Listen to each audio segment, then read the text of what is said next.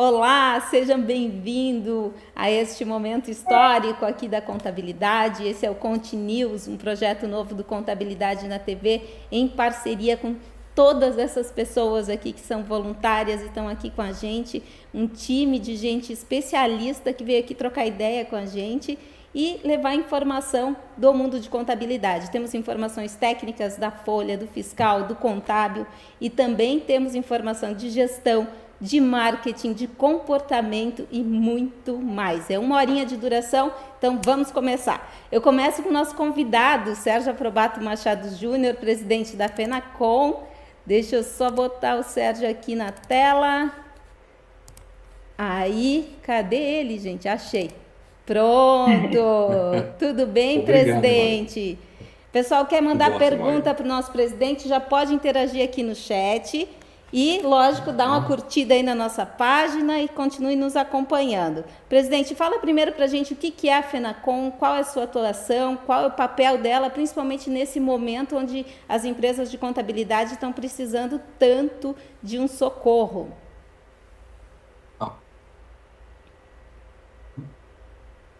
Deu uma travadinha aqui no seu. É, é, é, eu acho que é o seu.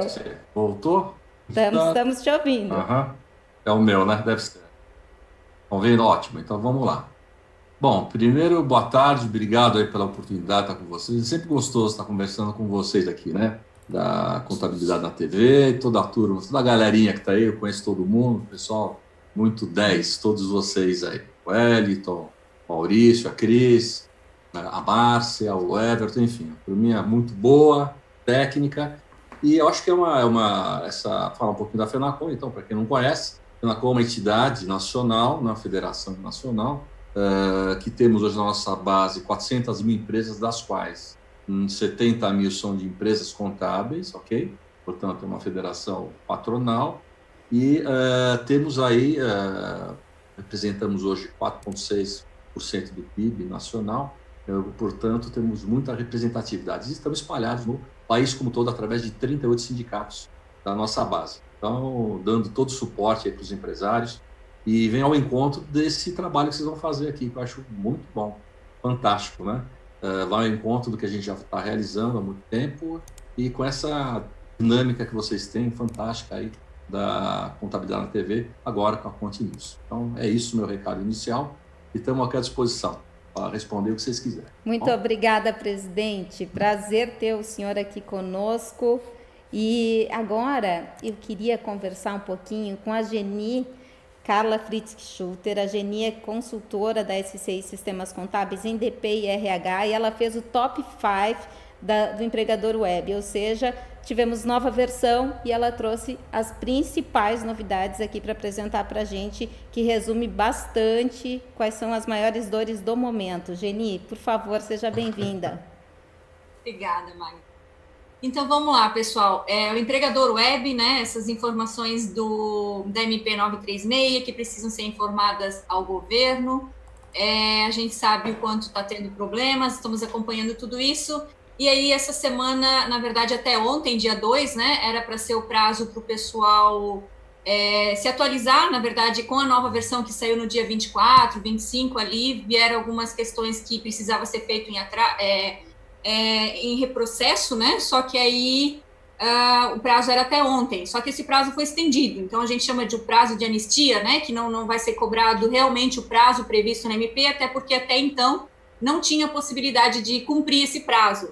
Então, o que, que aconteceu? Até ontem era esse prazo, mas ele foi estendido. Não está publicado oficialmente ainda, então a gente é, sabe que está aplicado, então pode é, enviar essas informações em atraso. O que, que, são essas informações em atraso? Na verdade, eu preciso. Até então, eu não tinha possibilidade de prorrogar, eu não tinha possibilidade de enviar um segundo acordo, vários, a, a, vários acordos foram sobrepostos, vários foram, é, na verdade, não processavam. Então, tudo isso agora, todo esse atraso né, que ficou esse mês inteiro de maio aí, está na hora da gente correr atrás e buscar e informar e, e, enfim, cadastrar, prorrogar, reduzir a vigência, excluir, que é a questão do cancelar. Então, tudo isso está na hora de ser feito, o prazo agora estendido até o dia 7. Então, domingo, dia 7 de junho, até lá a gente tem a garantia de que não vai ser cobrado multa, é, não vai ser cobrado nada, né, né, esse prazo previsto de 10 dias, é, de dois dias para reduzir, de cinco dias para alterar, nada disso está sendo cobrado. Então, a gente tem aí uns dias a mais para correr atrás disso.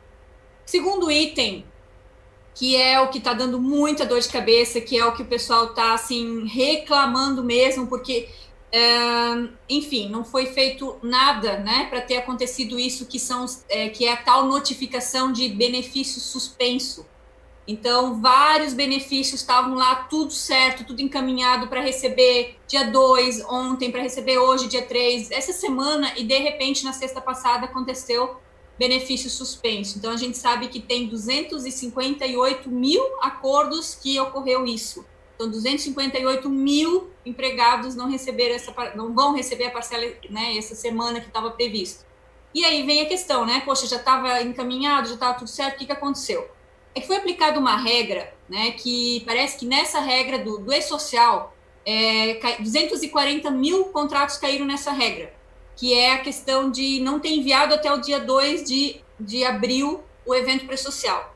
Então, assim, a gente não sabe se realmente é isso, a gente não sabe se a regra foi aplicada certo, se foi aplicada errado. O que a gente sabe é que eles vão voltar atrás na aplicação dessa regra. Então, não precisa fazer nada, é só aguardar que eles né, vão reprocessar novamente e aí o acordo vai voltar a ficar ativo e vai voltar a, a, a parcela lá, aparecer a, a parcela. Só que, enquanto isso, vai ter passado, né, o prazo, enfim. Então, assim, infelizmente, vai ter um atraso aí no recebimento desses funcionários. O que era previsto para essa semana, então não vai ocorrer nem essa semana, nem na próxima, vai ocorrer lá pelo dia 16 de junho. Então, vamos ter aí um atraso de 15 dias, infelizmente. Mas a boa notícia é que vai se resolver, tá? Eles vão é, voltar atrás nessa, nessa aplicação dessa regra, vão reprocessar e vão vai voltar a aparecer tudo certo. Então, essa questão, infelizmente, não é uma boa notícia, mas é uma boa notícia no sentido de que há uma luz, né? Lá na frente vai se resolver. Acho que é um pouco nesse sentido assim. Um, foram duas, pode ser mais uma? Pode ser mais uma. Vamos para a terceira tá. aí. Então tá.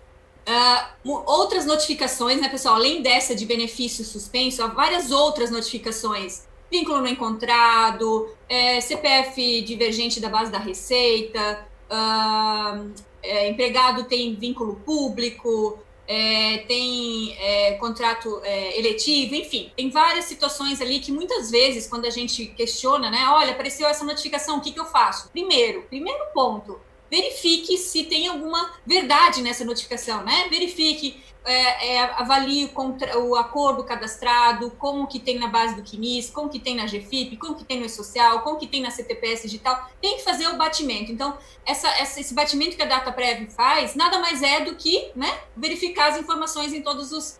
os é, faz a comparativa, é o batimento de informações mesmo. Então, faça isso.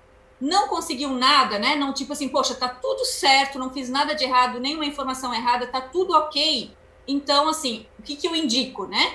é, de antemão poderia cancelar aquele acordo e fazer de novo. Ele vai entrar no processamento de novo, um, o máximo que vai acontecer é ele cair na mesma, na mesma é, lacuna. Caiu lá, então depois só entrando com recurso. Não, não caiu, deu certo, ótimo, então você já é, se antecipou, né, não ficou esperando, esperando algo que talvez é, não aconteça. Então pode ser que muitos desses já passem e pode ser que outros voltem para o mesmo status, para a mesma notificação, aí só entrando com recurso mais tarde, que vai estar disponível só para depois da segunda quinzena, da, da, né? mais para o final dessa primeira quinzena, 15, 16 de junho. Então, até lá, dá para cancelar esse, fazer novamente para que haja um reprocesso. Eu acho interessante, tá? Mas se vocês realmente uh, verificarem alguma questão, tipo, tem um erro, digitei errado, foi informado errado, corrija, cancela esse, corrija e faça a informação novamente. Acho que essa é uma dica bem interessante aí que vai resolver boa parte do que desses que estão ali parados com notificações pendentes. Perfeito, Geni. Ô, Geni, hoje é dia do profissional de RH, né? Quero dar os parabéns para todo mundo que está aí, profissional de RH, está trabalhando como nunca, né? Tá mesmo. É uma situação bem difícil, né, para eles. Eu acho que realmente todo mundo, né, merece os parabéns nesse sentido, até pelo trabalho que está sendo feito. É, tá, na verdade, muitos, né, têm sido psicólogos mesmo, né? Então, assim, tá bem difícil a situação. Mas vamos lá, é, bola para frente e vai dar tudo certo. Agora eu quero chamar minha amiga Cristiane Andrade, CEO do G-Click. A Cris está aqui hoje, vai falar, claro, sobre gestão e o principal tema dela é por que, que é interessante você compartilhar a gestão da sua empresa contábil com os seus colaboradores. É isso, Cris? Seja bem-vinda.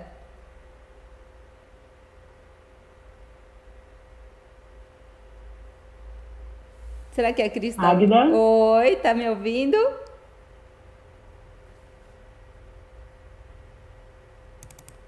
Oi, Cris, eu tô te ouvindo, pode falar. Ih, gente, já que a gente tem. Não, agora eu tô. Ah, então vamos lá, Cris. Conta pra gente oh. aí, por que, que as empresas Beleza. de contabilidade Bom, a gente estava falando aí.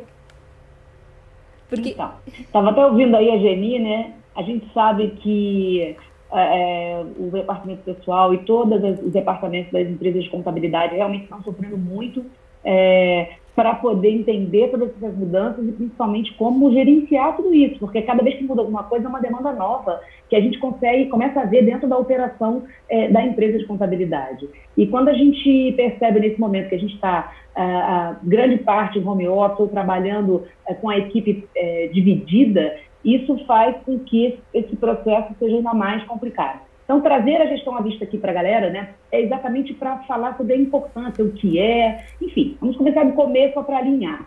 A gestão à vista, ela nada mais é do que um conjunto de informações que você coloca é, para que todos tenham visibilidade do que está acontecendo.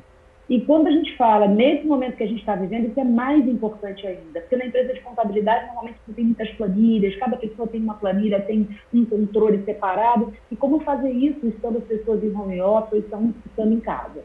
Então, quando você trabalha uma gestão à vista dentro da empresa de contabilidade, você acaba estimulando a transparência e a colaboração entre essa equipe. Então, colocar as informações de forma clara, transparente visível para todos faz com que você é, consiga designar responsáveis para aquelas tarefas, você consegue fazer visibilidade da gestão é, por níveis, por exemplo, a parte operacional, a liderança, o gestor, você que é gestor, de empresa de contabilidade, você pode, é, de uma forma mais é, fácil, estar tá visualizando isso, diferente do, do pessoal da operação, né? E aí os benefícios, eles são muitos, que vai trazer clareza para a equipe, traz autonomia, e a gente está falando de novo, eu gosto de reforçar por causa do momento que está vivendo, muitas mudanças, é, é, equipe compartilhada. Então é importante, home office, por exemplo, você tem que ter autonomia, você tem que ter visão. Então você começa a trabalhar coisas que nas empresas de contabilidade muitas vezes uh, o líder não fazia. Ele não trabalhava com a gestão, ele não dava autonomia, ou tinha até medo. Então, esse é o momento da gente aproveitar, e por isso a visão da, a, da gestão à vista, né, ela é tão importante. Você traz KPIs, indicadores também, para você ter metas definidas para cada equipe, para cada pessoa. Uh, melhora a comunicação também quando você trabalha com plataformas, e é óbvio que nesse momento, mais uma vez, a gente não precisa ser é, uma plataforma, mas é óbvio que é, é muito melhor, muito mais fácil você ter uma plataforma web que você consegue trabalhar com toda a equipe ali junto, tá?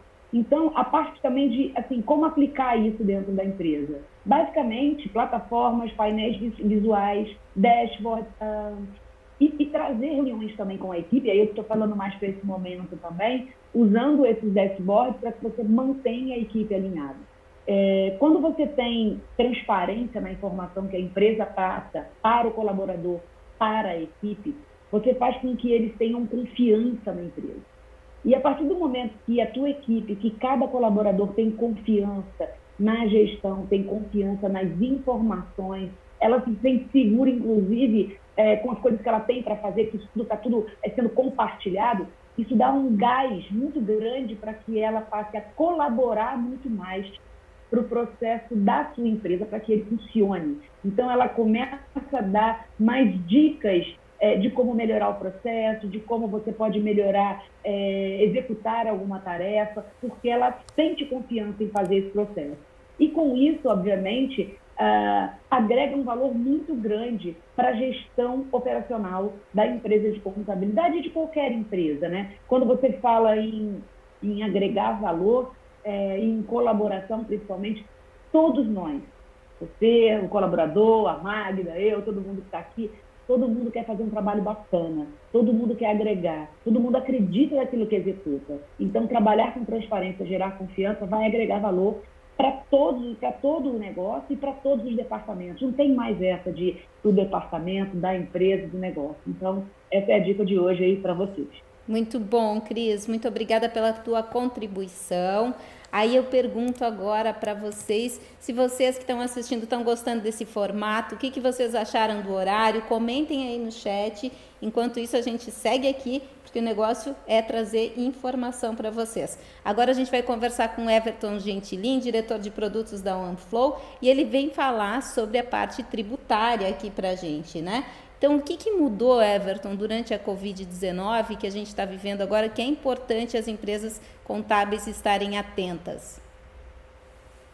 Boa tarde, pessoal. Bom, é, durante né, esses últimos meses que nós estamos vivendo esse momento ímpar na, na história, é, o governo anunciou uma série de medidas, né, algumas mais conhecidas, outras um pouco menos conhecidas, né, referente uh, basicamente ao adiamento ou prorrogação da, da parte de tributos. O primeiro deles, e o, o mais conhecido, é a prorrogação do pagamento né, dos tributos do, do Simples Nacional.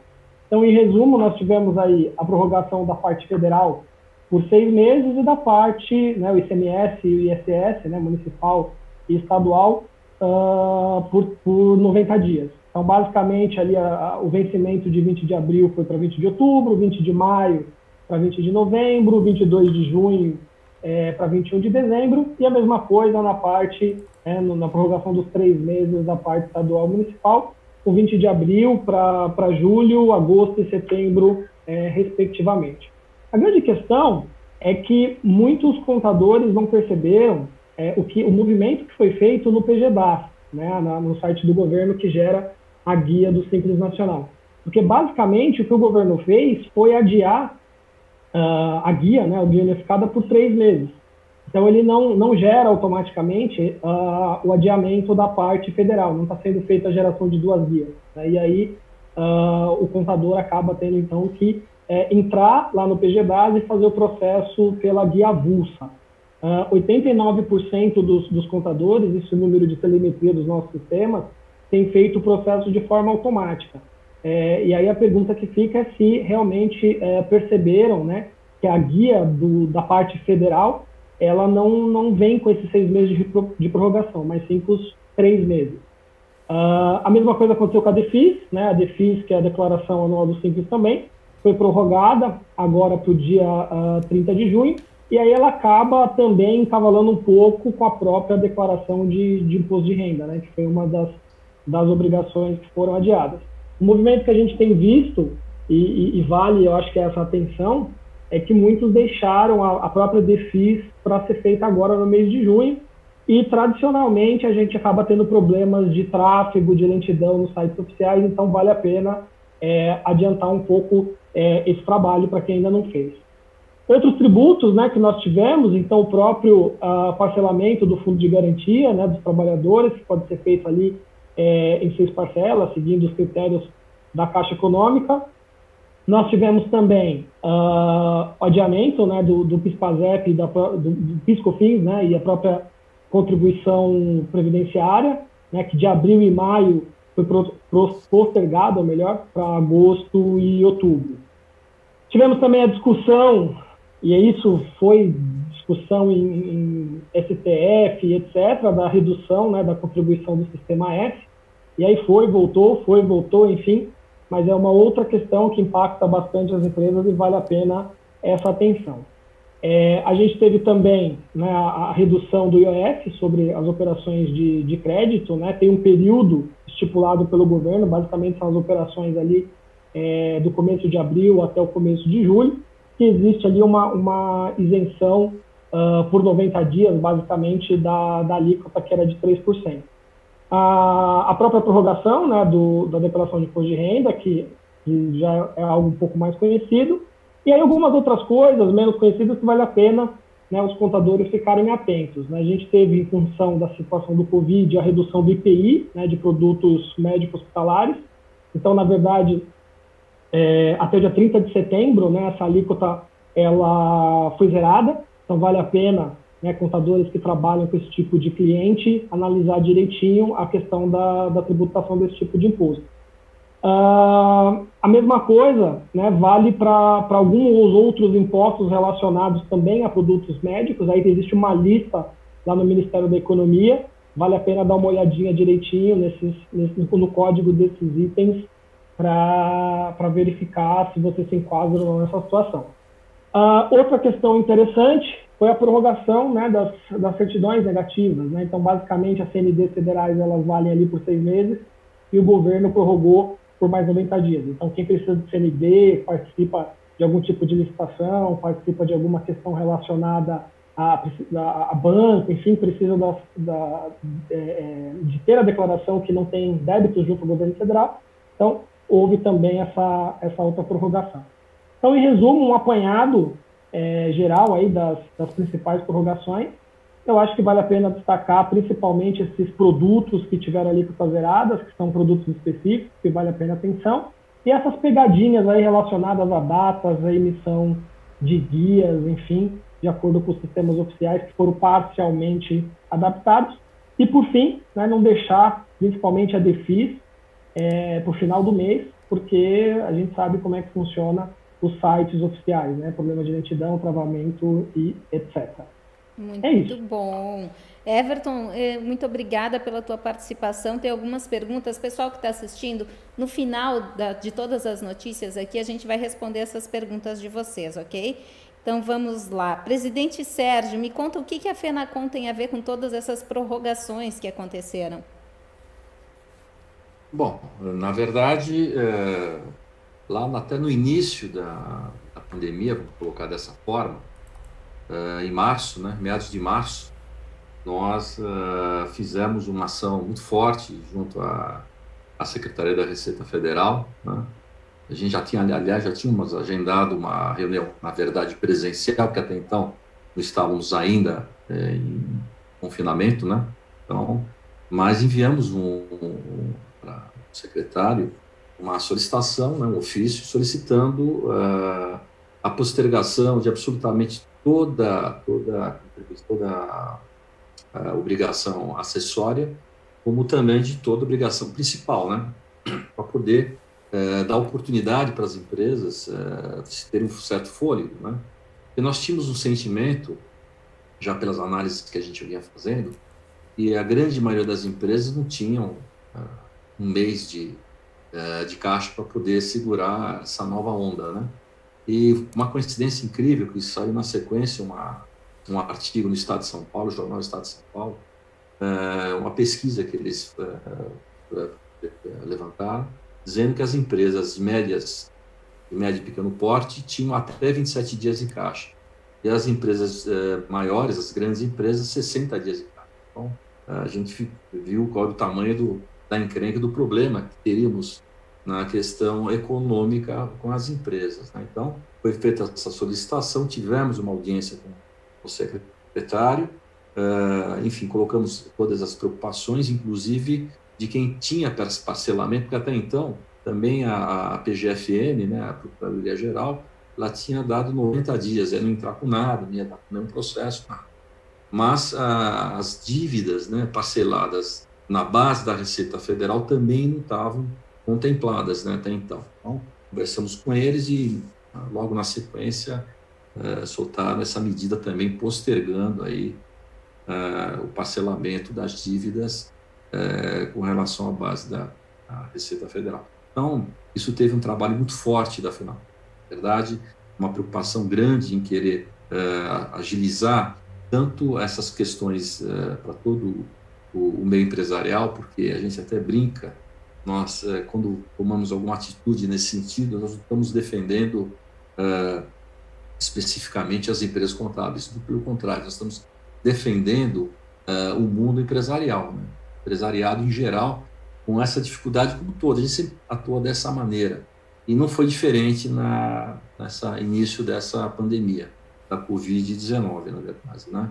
Uh, fizemos diversas ações, e estamos também, uh, de forma bastante efetiva, uh, fazendo um trabalho muito forte uh, no auxílio às empresas de divulgação e de orientação. esse trabalho que vocês também estão fazendo brilhantemente.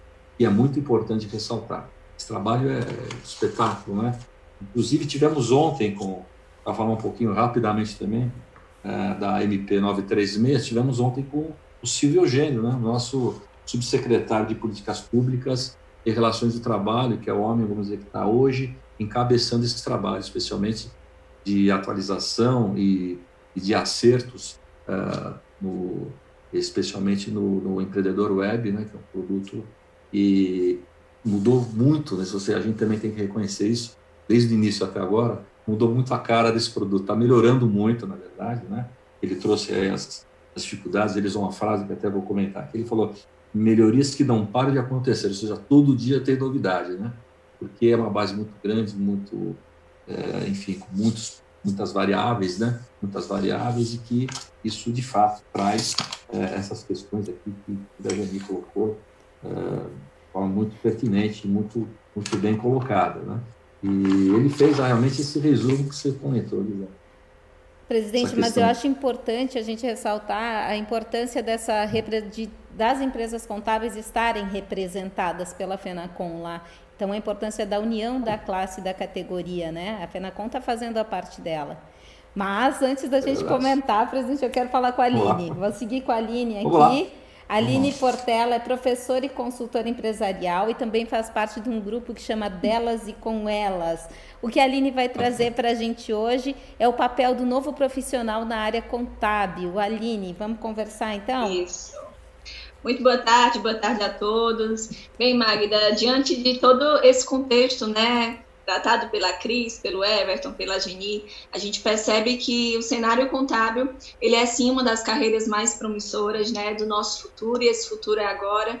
Sempre que saem pesquisas, artigos, a gente percebe ali a contabilidade como uma área promissora. Porém, com o uso expressivo da tecnologia, com a tecnologia ao nosso favor, muda-se também papel do profissional da área contábil, né? Eu trouxe aqui quatro aspectos para a gente apresentar para vocês de uma forma rápida, de uma forma breve, mas que é importante a gente destacar o que é que o mercado vem exigindo desse novo perfil do profissional da área contábil.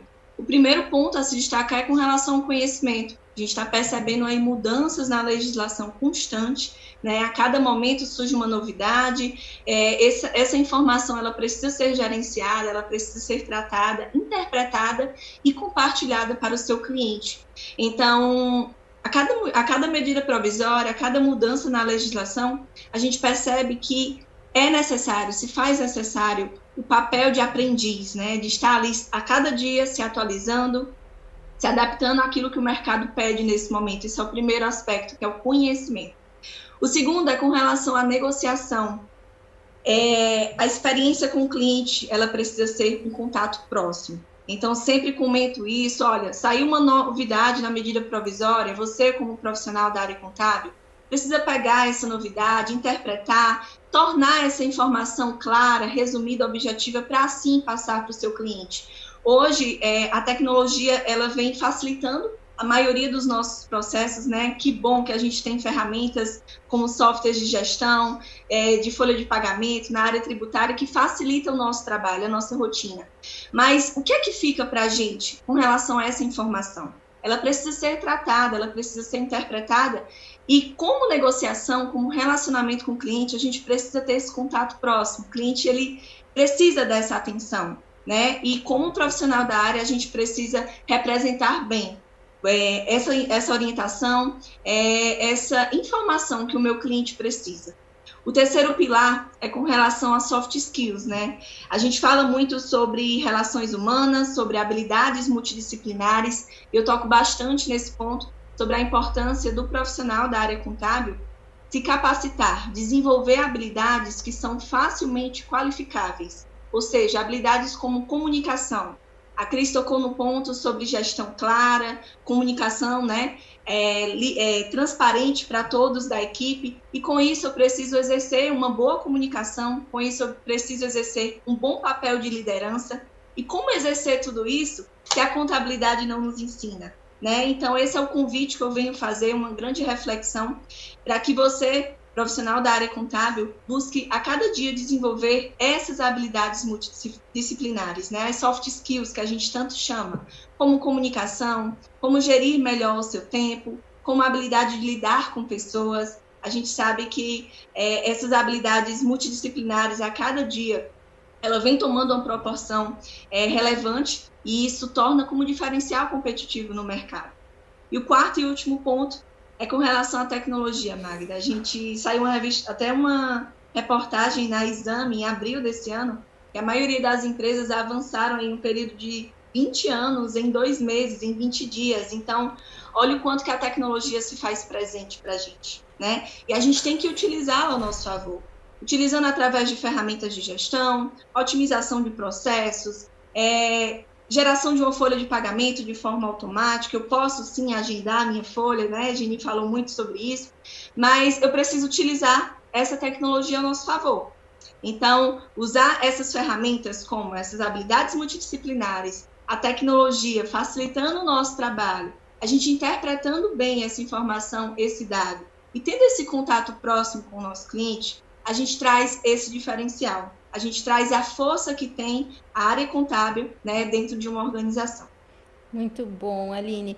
E olha só, gente, hoje a gente tem aqui nesse grupo de pessoas que está passando informação para vocês, os estados de Pernambuco, Rio de Janeiro, São Paulo e Santa Catarina, muito bem representados.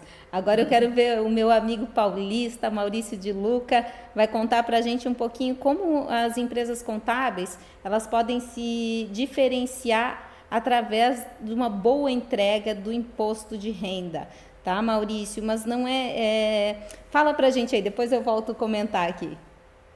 Tá bom. Bom, boa tarde a todos e a todas.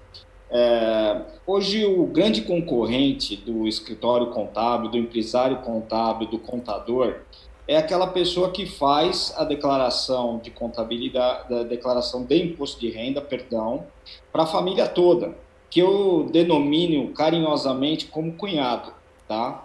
E ele acaba fazendo a declaração de todo mundo, né? E ele compete com o contador.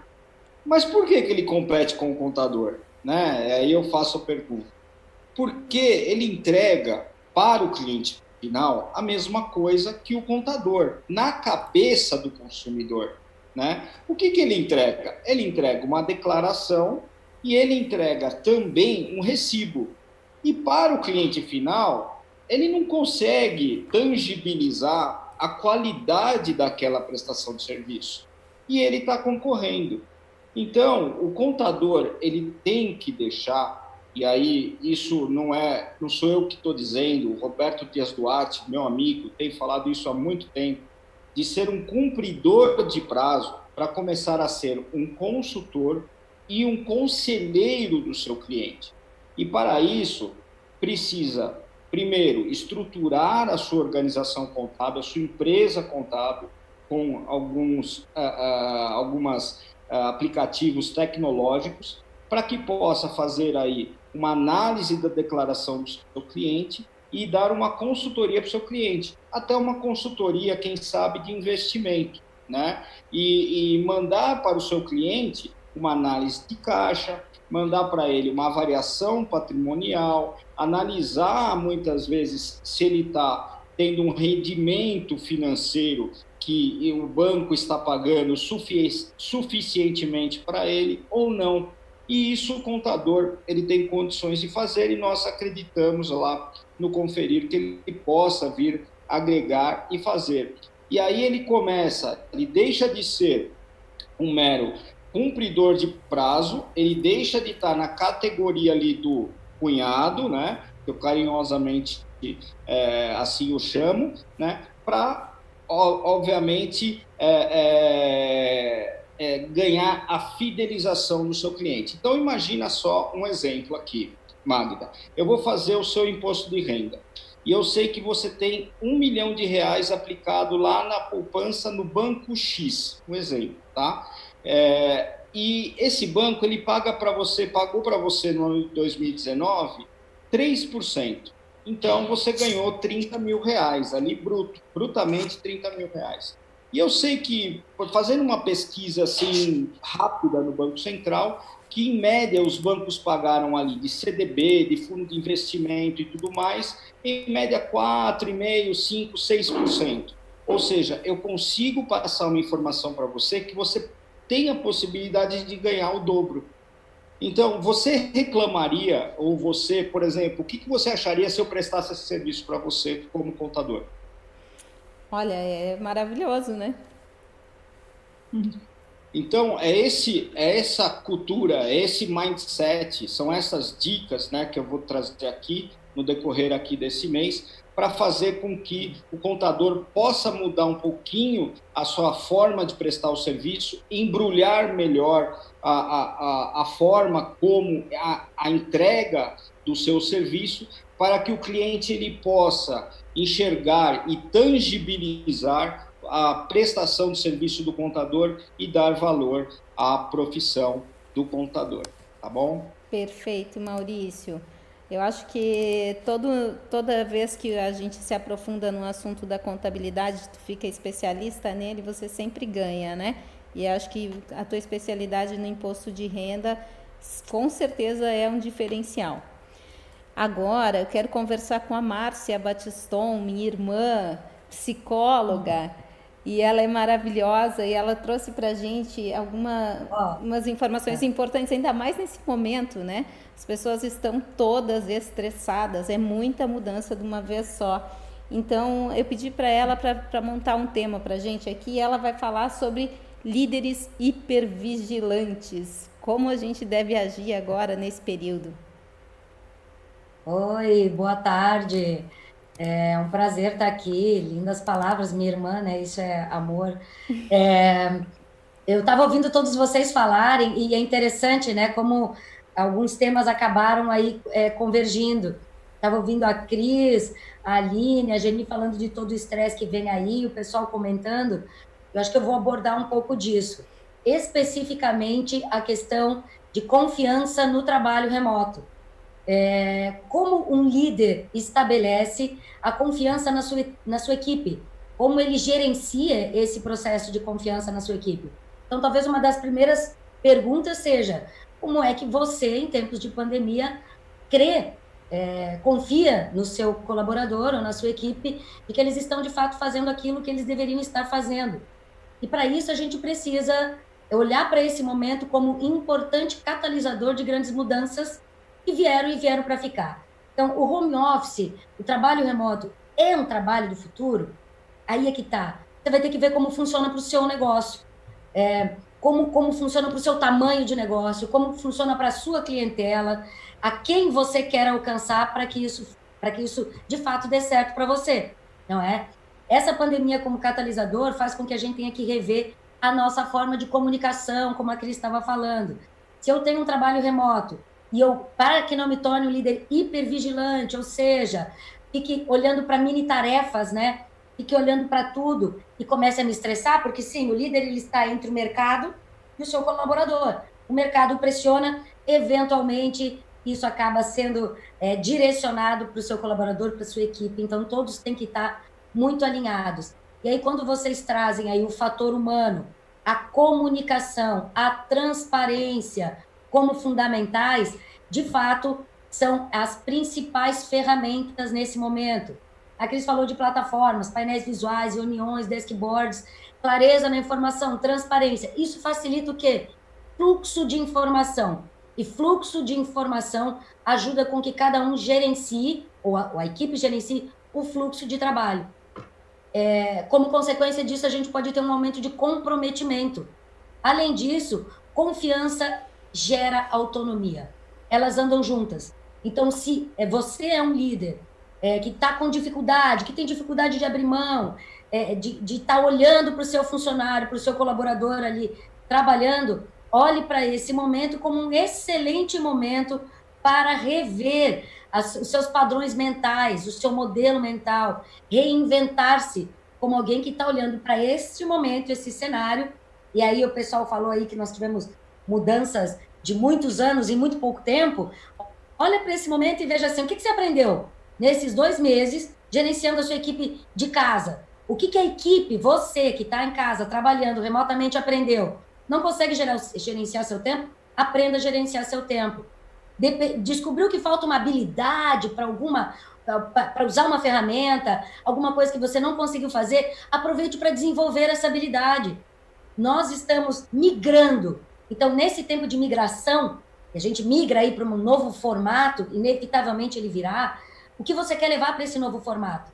Então, talvez a grande questão seja é, que num futuro aí que nos aguarda, esse momento que agora, como a Geni pontuou e muitos de vocês colocaram, gera ansiedade, estresse, inquietação, angústia pelas incertezas do momento, porque a cada semana a gente tem alguma novidade, a gente não sabe o tempo, né? Quanto tempo isso vai durar e como é que a gente vai voltar aprender a gerenciar isso nesse momento e aproveitar esse momento para estreitar o laço com os seus colaboradores pode ser uma questão muito interessante.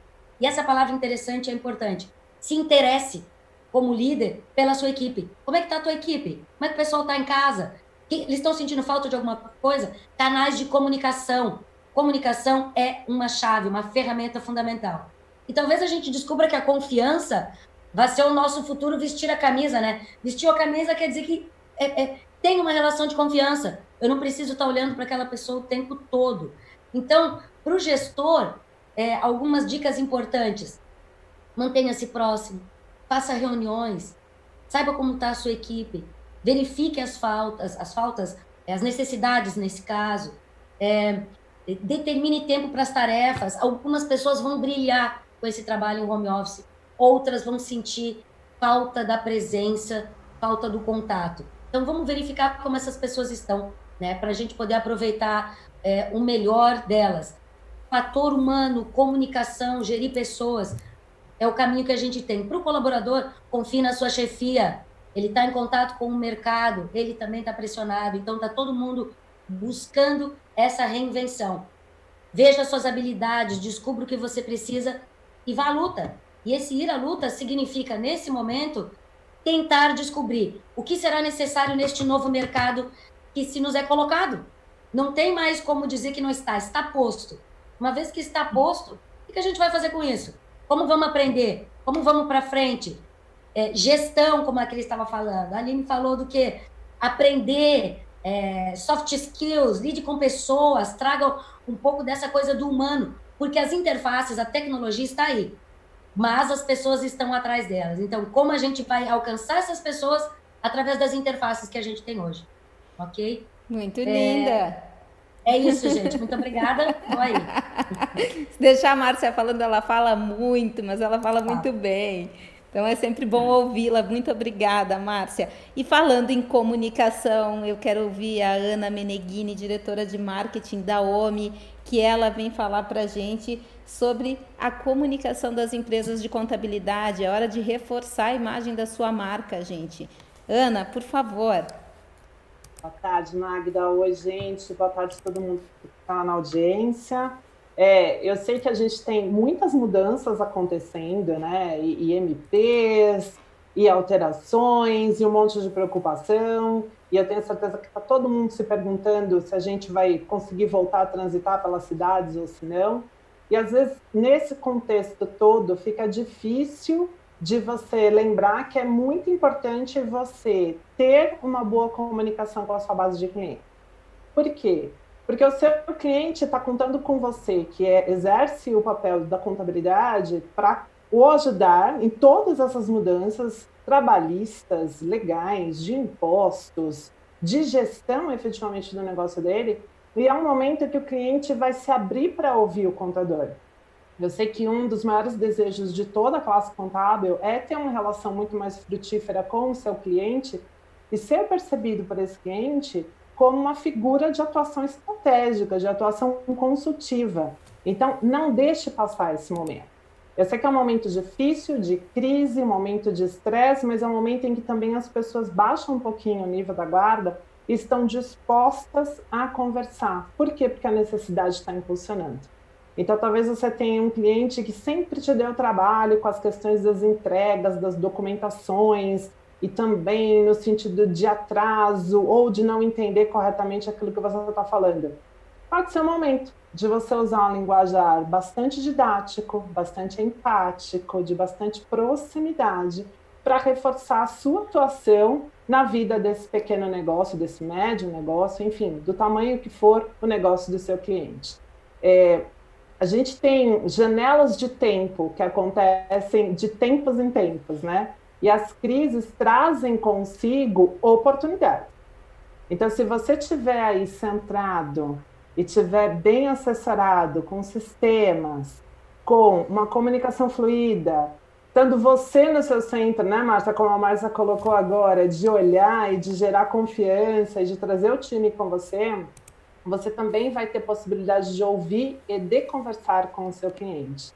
É, é numa crise que a gente realmente reforça os relacionamentos, inclusive os relacionamentos corporativos, comerciais, empresariais, né? A gente vai lembrar de quem esteve com a gente nesse momento. Então, a gente vai lembrar pessoalmente de quem esteve mais próximo da gente, de quem ligou para tomar um café virtual, de quem ligou para perguntar como é que estava, e também dos fornecedores e dos clientes que estreitaram o relacionamento conosco. Então, é muito, muito, muito importante que você que tenha um escritório, além de se ocupar e de se preocupar com todas essas mudanças que as MPs têm trazido, você também coloque aquele temperinho, aquela vírgula, aquele parênteses na conversa. E aí uma recomendação que eu dou é sempre assim: vai falar com o cliente, começa com oi, tudo bem, estão todos com saúde. As pessoas dentro do seu negócio, elas estão conseguindo se comunicar com você. Tem aqueles cinco minutos de conversa humana, de conversa franca. Deixa o cliente falar com você, deixa ele desabafar um pouco e aí você cria uma sinergia, um relacionamento muito melhor. E aí você está fazendo também reforço na sua comunicação, reforço na oferta de valor que você entrega para esse cliente. Marketing é uma série de, de atividades reunidas e todas elas precisam ter acompanhamento e serem realizadas, mas ela começa com a comunicação. Se você estiver conversando corretamente com seu cliente, estiver sendo entendido por ele se ele estiver vendo em você um valor é, educacional até, se você conseguir ser didático, falar na linguagem dele, ele vai falar, puxa, olha só que beleza, liguei para o meu contador achando que eu ia resolver só a folha de pagamento e olha, de repente uma janela aqui se abriu, uma oportunidade aqui se abriu. Então não pense que é porque a gente está numa crise que a gente pode descuidar do marketing do negócio. Né? O marketing do negócio agora precisa ser fortalecido, a comunicação precisa ser clarificada, o relacionamento precisa ser fortalecido.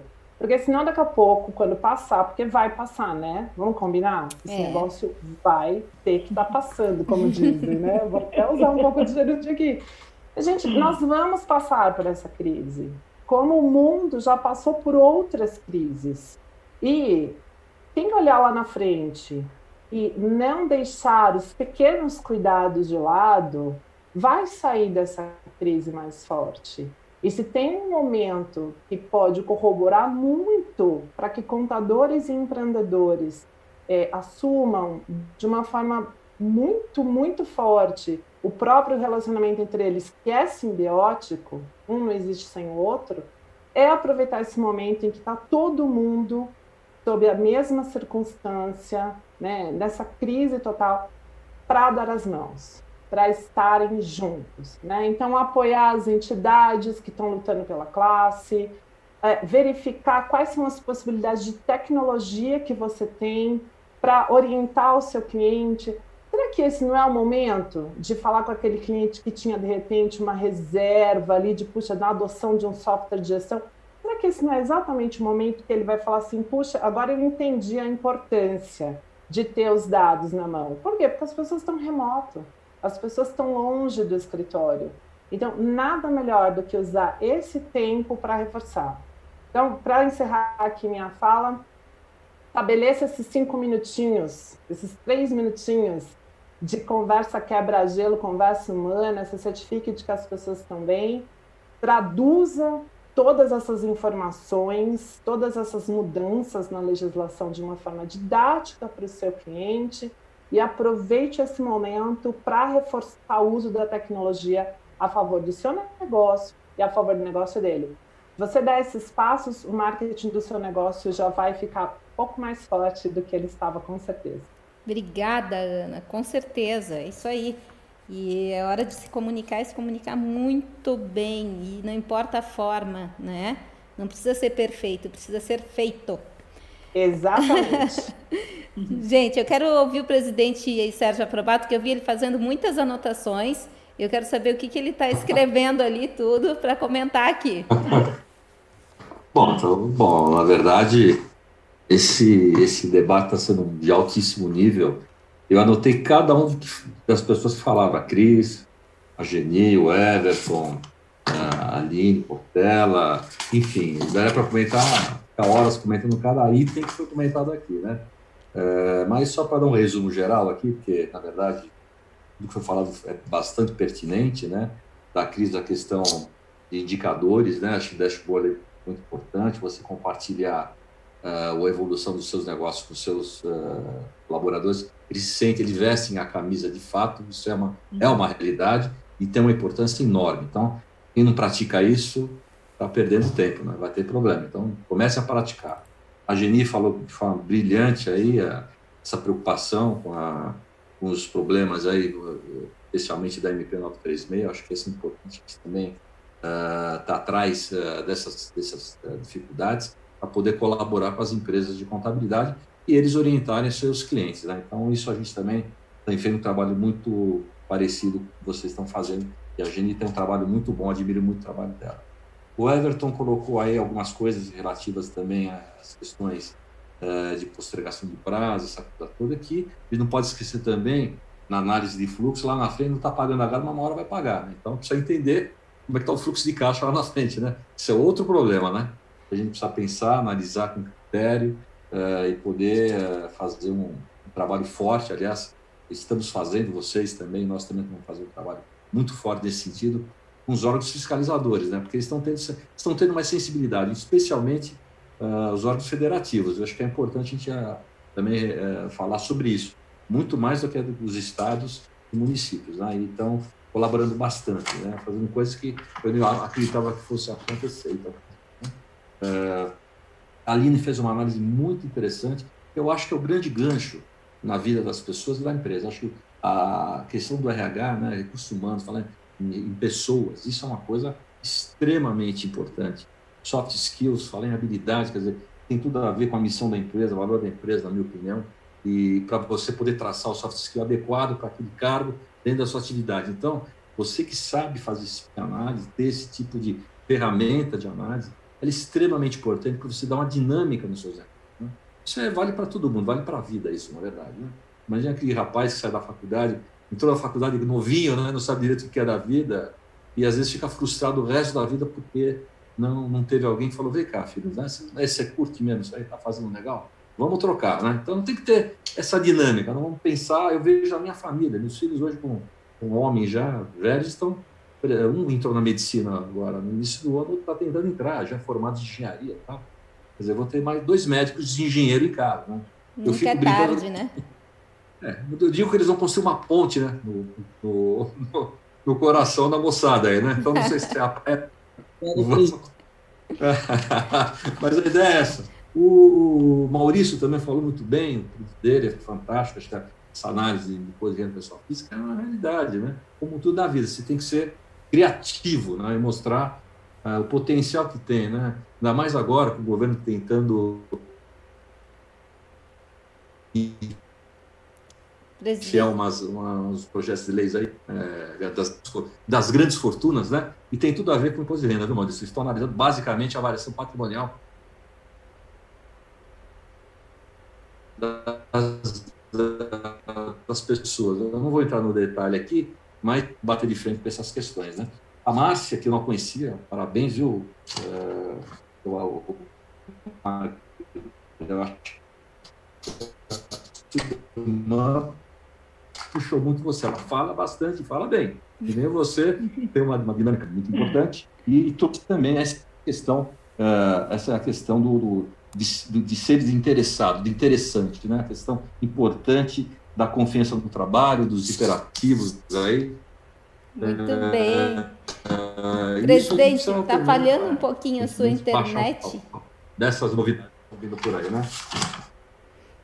Tá falhando um pouquinho a sua internet, né? é, ele dá umas travadinhas aqui, mas deu para deu entender bem a sua fala, deu sim. Muito obrigada. Agora eu quero ouvir meu amigo Ricardo Monello, ah, que ah, é um, um assunto. E por É um assunto muito importante que a gente toca muito pouco, né, ah, Ricardo? Vamos falar do terceiro setor.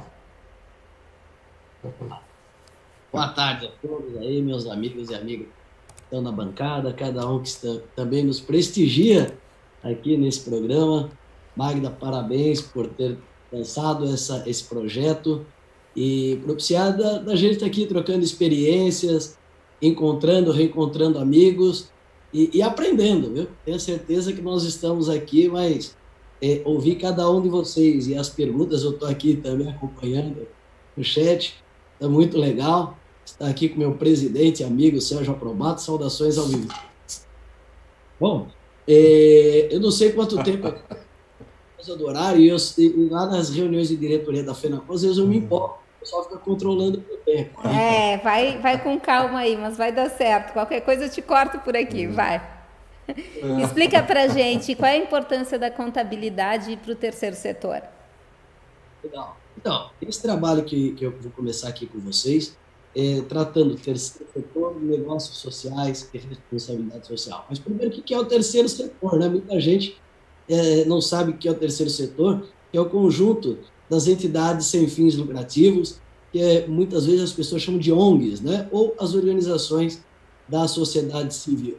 As entidades sem fins lucrativos que muitos escritórios de contabilidade não só têm como clientes, muitos atendem voluntariamente até, mas, como qualquer outro cliente, é um empregador, é, o, é, é, é, é uma, é um contribuinte e necessita da, dos, das mesmas ferramentas é, que nós estamos trazendo aqui.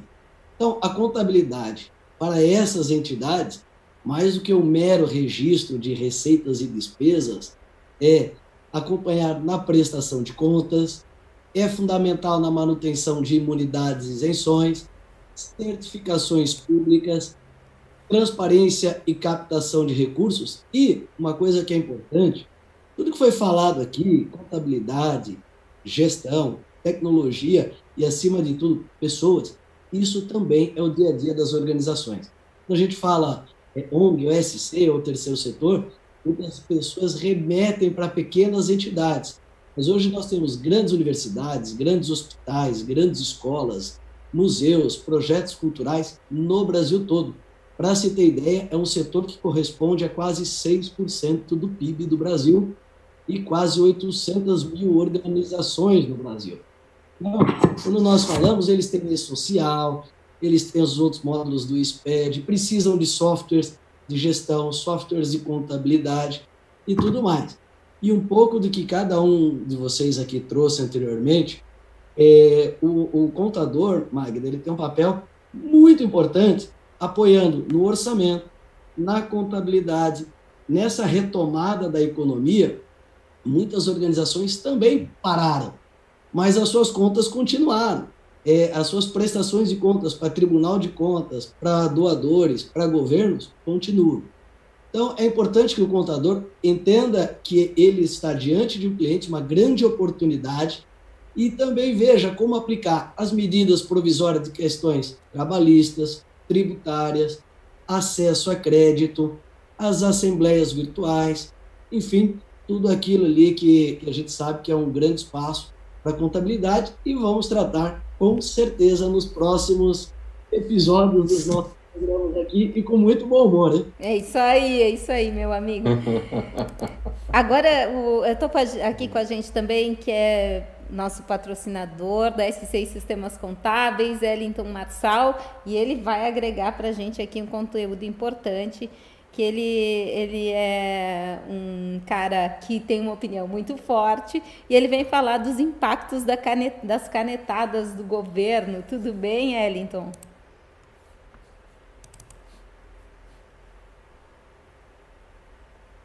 Pronto, tudo bem.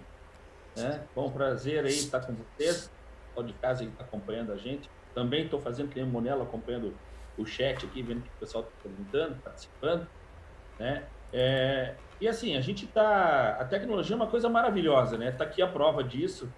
A gente aqui, tem gente de todo o Brasil aqui, a gente está se comunicando de forma cada vez melhor. Por isso, invisto em internet. Primeira coisa que eu fiz na Covid-19 foi melhorar minha internet, que é de 35 MB, passei para 240. Né? O cara vai lá, hoje as operadoras aí fazem uma negociação maravilhosa para porque eu sei que eu vou usar muito daqui para frente, né, em casa. Então, é, é, é, maravilhosa, mas assim, tem que ter certos cuidados, né? É, a tecnologia, ela precisa é, de maturação, ela precisa de um tempo de desenvolvimento, de análise, não se desenvolve software do dia para a noite, em 24 horas, né?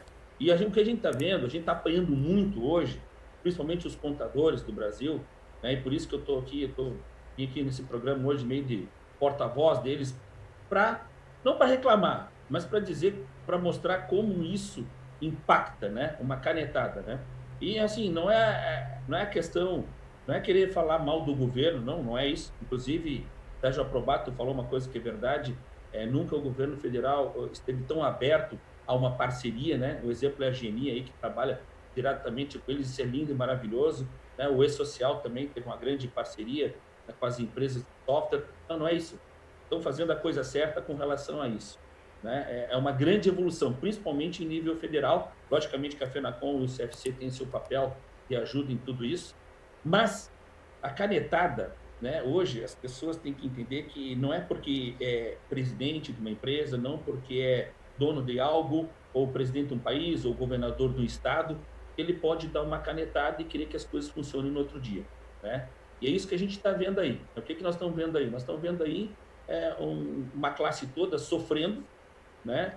Um software que não se consegue desenvolver do dia para a noite, em 24 horas, cheio de problemas, né? E quem que sofre com isso? O contador.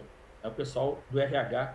Está de parabéns hoje, né? Pela data, mas está de parabéns por tudo que vem fazendo nesses últimos anos frente às empresas de contabilidade mas esse pessoal está sofrendo muito, né? E com eles nós estamos também sofrendo muito, né? Porque os impactos são muito grandes, né? Isso, eu, eu tenho uma esperança que é, comecem esses é, donos de negócios, enfim, presidente, governadores, eles comecem a ter uma assessoria melhor com relação a esse tipo de coisa, né? Porque não foi uma única vez, isso já vem, já é recorrente, né? Quem não lembra do e-social para empregada doméstica, né, que a Dilma lá fez do dia para a noite, com aquela caca até hoje, aquele software que não funciona, que todo mundo reclama, né? Então, assim, ó, e agora a gente vê isso novamente, né? Então, a gente está, o que eu venho aqui é, é alertar que tecnologia, a gente não vive sem ela. Ela é uma coisa maravilhosa, mas tem que ser feita de forma correta,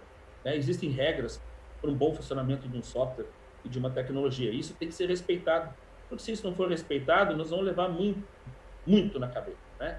E isso gera insatisfação, né, do, dos contribuintes, é, de todo mundo, dos empresários, está todo mundo estressado, além de ter essa questão aí é, do vírus, né, existe, existe o problema é, social, existe o problema econômico e existe esse problema gravíssimo que as empresas de contabilidade, que os profissionais de contabilidade estão sofrendo nesse momento, né?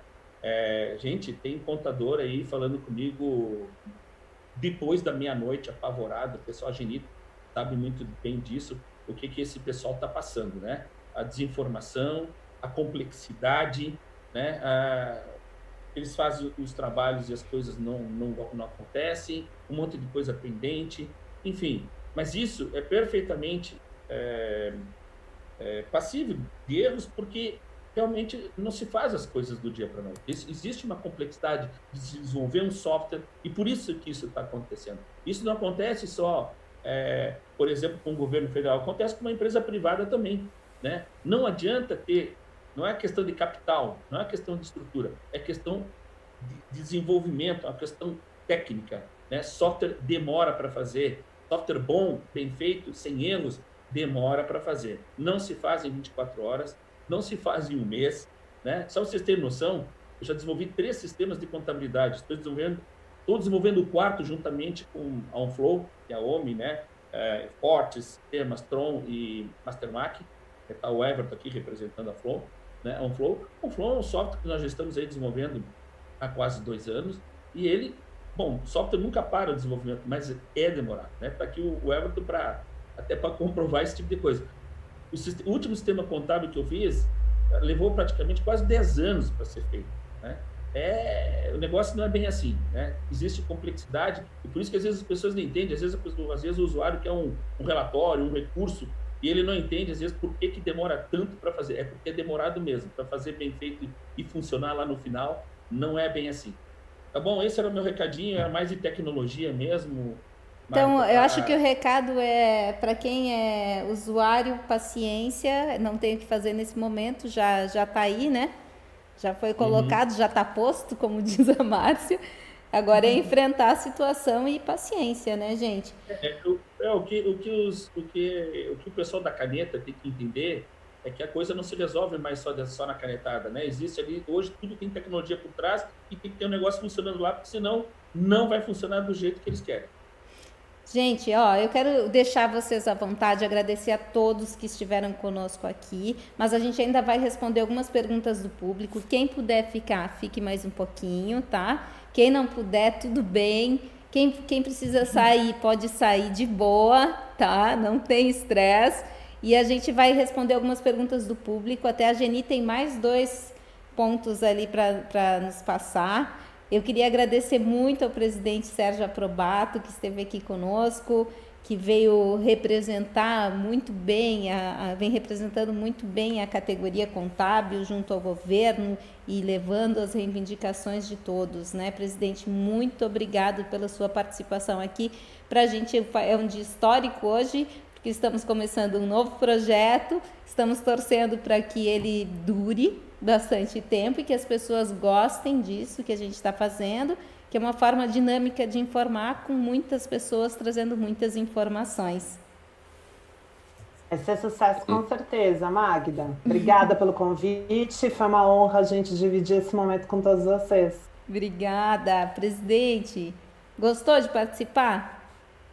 Magda, adorei. Uh, quero ser convidado mais vezes, viu? Porque eu adoro de participar numa uma banca assim de ilustres assim que tra traz notícias importantes, coisa boa, né? Aproveitando até a, a fala da Ana, né? Que eu não falei da outra vez, é, tem um recado do velho guerreiro, né? O Chacrinha que dizia que quem não se não se comunica se trumbica.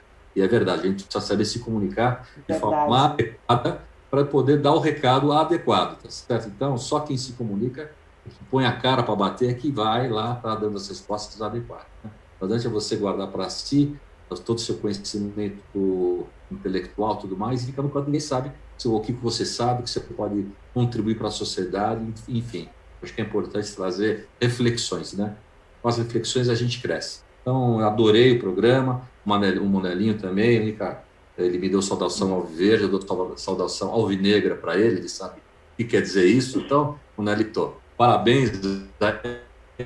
Você tá com essa turma toda, a galera toda. E temos aqui, tem esse, esse, essa, essa, esse soft skill de colaborativo, né?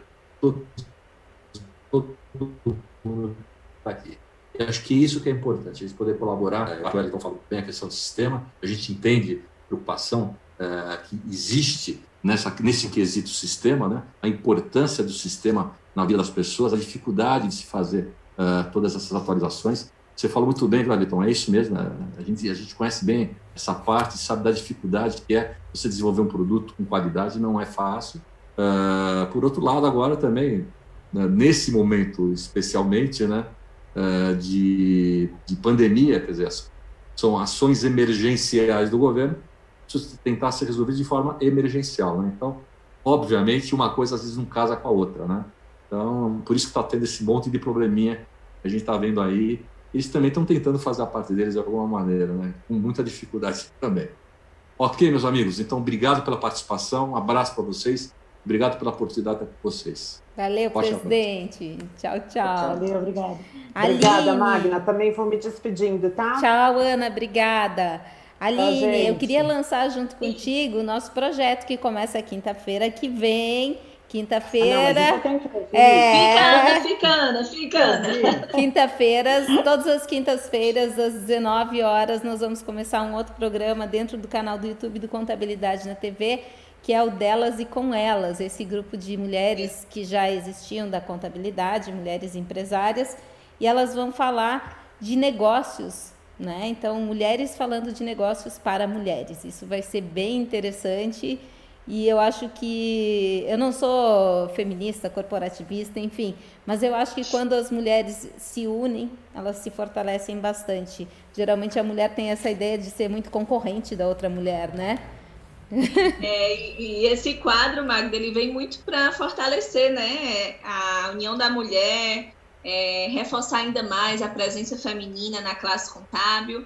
E como você bem falou, falar de negócios sobre negócios, né? De mulher para mulher, delas e com elas. Então, acho que esse momento, é, esse encontro vai ser encontro de apoio mesmo, de troca, né? De dúvidas também, e de muito conhecimento e muita informação, que eu acho que é o nosso principal objetivo, né, Mari?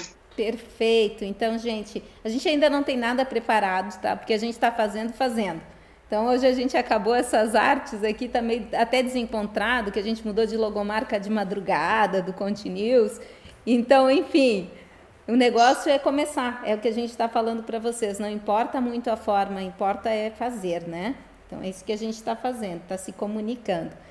E eu quero fazer perguntas. Quem, quem mais quer se despedir, gente? Daí eu já me despeço de todo mundo que vai e fico com os que ficam aqui para a gente fazer tá, as perguntas. me ausentar, Magda, tem uma aula daqui a pouquinho. Tá Forte ótimo. abraço a todos vocês. Obrigada, Aline. Magda, Obrigada, Ana. Eu também. Adorei, eu espero ter levado aí conteúdo, todos nós. Para mim, eu já estou levando aqui uma listinha que eu vinha anotando porque a gente sempre troca e sempre traz conhecimento e, e compartilha. Beijo para todos aí, foi um prazer enorme. Beijo, Cris, obrigada. Eu tchau, vou tchau. ficar, mas eu quero dizer que passou muito rápido, né? Foi muito dinâmico, eu gostei. Foi muito dinâmico mesmo, foi bacana. Muito bom, Maurício. Eu também quero me despedir de todos vocês e, em nome aqui da, da Geni, parabenizar todos, a, todas as pessoas que trabalham no departamento pessoal, no recursos humanos, que são realmente heróis aí, porque a legislação trabalhista não é fácil, né? E colocar isso na prática é bem complicado.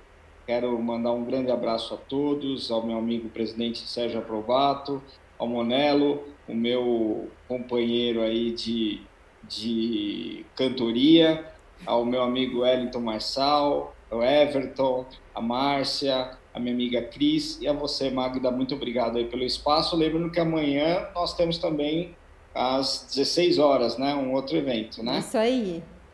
Agora eu tô meio perdida.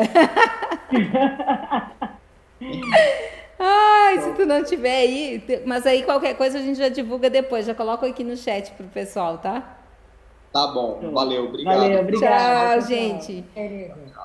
Tchau para quem vai, eu vou ficando com os que ficam aqui. Vou começar a interatividade do público aqui. João Luiz Souza. Essa é para a Geni. Ó. O acordo foi suspenso por 60 dias e o empregador web retornou que o benefício não será pago, pois o beneficiário está recebendo o benefício do RGPS. O que fazer? Bom, tá parecendo que ele recebe algum outro benefício do INSS já, né? Aposentadoria Bom. ou alguma algum benefício, sei lá, auxílio é, doença, enfim, provavelmente aposentadoria, mas tem que ver. Se ele recebe algum outro benefício, ele não tem direito ao bem mesmo, ele não tem direito ao benefício emergencial. Caso ele não receba, é alguma coisa que não foi baixada, é alguma coisa equivocada, aí tem que aguardar para entrar com recurso mesmo, não tem, não tem o que fazer fora isso. Ellington tá com frio, vai botar um casaco. Tá frio aqui no Blumenau, mas. Tá, dentro de casa dá para suportar. Vamos lá, Clarice Dantas. O prazo para entregar as declarações zerando mensalmente vai ser prorrogada? Porque quem não gerou ao longo do ano é, está gerando débitos, digo, do Simples Nacional. Essa é para o Everton, né? Então, a, a, a, última resolução que veio do, conselho, do, do Comitê Gestor, né, do, do Simples Nacional, que é de 18 de maio, não trouxe é, nenhuma informação sobre isso. Então, respondendo diretamente, ainda oficialmente não há nem nada a respeito. A nossa recomendação, óbvia, né, na verdade, é que as declarações sejam entregues dentro do prazo para evitar qualquer tipo de problema. Ok. A Neide pergunta para a Geni: já alguma orientação quanto à emissão da GRU? Temos alguns clientes que anteciparam o retorno dos empregados que tiveram contratos suspensos ou reduzidos. A GRU vai ser a guia para devolver né, o dinheiro recebido a mais, então é a guia de recolhimento à União. Não tem orientação ainda, tá, Magda? É, tem que aguardar um pouquinho, ainda vai sair a questão dos recursos, depois eles vão reapurar tudo isso aí, o que foi recebido a mais e tudo mais. Aí vão orientar quanto à guia, quanto ao código de recolhimento, como isso vai ser feito. Na verdade, eles vão ser notificados no sentido de, né, foi recebido a mais para então fazer a devolução. O Ricael pergunta aqui: gostaria de perguntar qual a opinião dos feras aí presentes, como vocês veem a volta das, das pessoas para as empresas quando isto acontecer? Olha, podemos falar, Ellington, quer responder aí? Bom, é, é uma sinuca de bico, né? É, assim, ó, pessoal, eu acho que eu acho que tem que voltar ao trabalho, né? As, isso é um achismo meu, né? Mas pelo que eu venho olhando, analisando, a gente está virando especialista em Covid-19, né? Todo mundo aí. então, eu acho que eu acho que a gente tem que deixar as empresas que realmente precisam, né? Então, construção civil, supermercados, farmácias, empresas que realmente precisam que as pessoas estejam lá presentes, né? Nós da SCI, somos 750 profissionais em todo o Brasil, nós estamos colaborando com isso, né? Porque a nossa empresa é uma empresa de software, uma empresa de tecnologia, e nós estamos trabalhando em casa. Então já está decidido que nós vamos ficar em home office até o dia 30 de junho.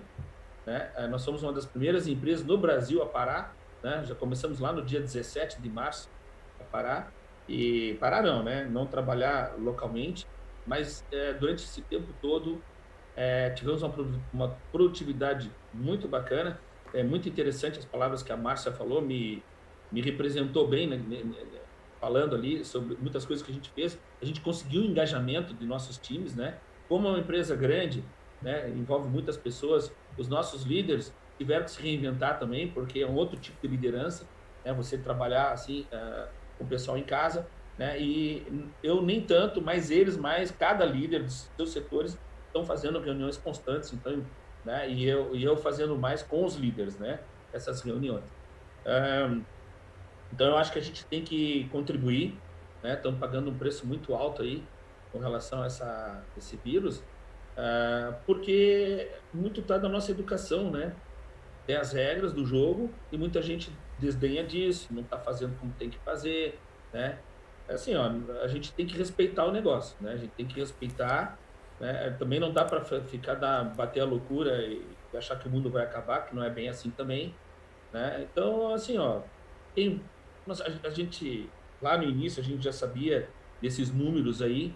É lógico que quando o presidente da República fala, dá um impacto muito maior, parece. É, a imprensa joga muito isso, dizendo que ele não tem sensibilidade, tipo, mas é uma questão até matemática, né? É questão quem pensa um pouco sobre tudo que está acontecendo, ver para onde as coisas vão, né? Mas eu acho que nós temos que melhorar também. Nós, como pessoas, nós temos que é, respeitar mais, né? Senão nós vamos apanhar muito ainda desse vírus, né? Essa é a minha opinião. Acho que a gente tem que respeitar mais as regras, as regras do jogo aí, levar mais a sério, né? Enfim, nós, eu, o que, que a gente está fazendo aqui desde cedo? Meu filho não está no colégio, se voltar à escola ele vai perder o ano, porque meu filho não põe mais o pé na escola esse ano. Eu acho que é um grande lugar para transmissão, né? Eu acho que a questão do transporte coletivo também é um perigo muito alto, né? Não, não aconselho ninguém a pegar ônibus ou metrô, coisa desse tipo. É, então, assim, a gente tem que ver onde, que, onde estão os perigos desse vírus aí, né? E quem, e quem puder tiver... evitar, né? Quem pode evitar, evite. É, né? quem puder trabalhar em casa, gente, trabalha em casa, né? É o nosso caso, né? A SCI está colaborando com isso. Nós estamos trabalhando em home office, todo mundo. Estamos protegendo as, as famílias dos nossos funcionários, dos nossos funcionários, né? é, protegendo os nossos clientes também, porque aquilo que eu digo, melhor ter um funcionário em casa sadio, trabalhando, do que ter em casa um funcionário doente sem produzir. Aí nós entramos num grande problema, né? Imagina nós, uma fábrica de software, tá? Tem lá um, um, um, um programador pega uma doença dessa, leva dias para descobrir que ele pegou, transmite para mais 10, 15 para a empresa de uma vez por toda, né? Aconteceu com um banco aqui em Blumenau, tá? Em Blumenau, cinco funcionários pegaram né? Pegou, pum, foi lacrado o banco, fechou de vez, né? Então, assim, a gente está num momento muito crítico. É. Deixa eu só falar uma coisa aí que o Wellington estava é, falando. É, a gente vive um momento de rever algumas questões culturais que, que nós tínhamos muito arraigadas, tanto do ponto de vista corporativo quanto do ponto de vista social. Então, é, essa questão dos cuidados das EPIs, dos equipamentos de proteção e tudo mais, é uma questão de consciência individual pensando no coletivo. Então, a gente está como indivíduos pensando numa coisa muito maior, que é, é, uma, é, é a nossa sociedade, é o que, os impactos que virão, os impactos econômicos estão aí, a gente vai ter que tentar minimizá-los é, com o tempo, mas essa a incerteza é quase um veneno psíquico, né? A incerteza nos deixa a todos muito inquietos, muito ansiosos, muito incomodados de não saber o que vai acontecer depois e de fato não sabemos. O equilíbrio está no meio, né? É tentar achar como é, tirar algum tipo de lição ou como aproveitar de alguma forma esse tempo para algum tipo de, de, de, crescimento de, de alguma ordem aí. E não sei se voltaremos tão cedo, se voltarmos, é, a pessoa perguntou como ficarão as pessoas, vai depender de como cada um lidou com isso durante todo esse tempo e como vai estar preparado para lidar depois. Recursos internos, né? A gente vai ter que iniciar vários. Ó, tem uma pergunta aqui, ó, pro Rodrigo Morello. Não, é Ricardo Monello. ai, ai, ai. Cantor, cantor. Olha, pode ser teu nome de teu nome de quando tu vai tocar nos bailes, né? Vamos lá, Ricardo. Como você vê a captação de recursos das entidades do terceiro setor com a possível recessão econômica? Oh, boa pergunta, hein? Mas depois eu quero falar um pouco do, do que o Wellington. Tá, fala primeiro, depois responde, daí a gente. É, então, é, é, essa questão da volta, da retomada, é, o que a gente vê, assim, os contadores, os escritórios de contabilidade são os grandes consultores das empresas lá na ponta. É, o, e muitas vezes o contador está assim, como é que eu volto, eu, escritório de contabilidade, meu escritório, minha empresa contábil? E é muito importante, com tudo que o Wellington falou e a Márcia, é levar essa questão para os clientes. E, e, e, por que, que eu digo levar essa questão para os clientes? Existirá uma realidade das empresas de contabilidade e uma realidade para cada tipo de cliente que o escritório atende. E eu dou o exemplo da nossa uh, expertise, né, que é o terceiro setor, e nós temos projetos com idosos, com crianças, escolas, é, cultura, meio ambiente. Cada um tem um protocolo. Estados e municípios estão criando protocolos, mas a entidade vai ter que ter um compliance dela, com base jurídica, base é, administrativa e base é, é, que eu falo emocional, né, social, e é essa responsabilidade com as pessoas. O como o Wellington falou, ah, não, vou, não dá para mandar o aluno. Então, você imagina, é, tem escolas que vão ter que se deparar como atender essa realidade do pai que quer mandar e o pai que não quer mandar, ou o pai que não pode mandar. Né? Então, eu digo que para os empresários da contabilidade, as assessorias, eh, também tem uma, uma oportunidade de esclarecer e tentar também criar eh, uma calma no mercado, tá? que também não haja nem desespero e nem loucura.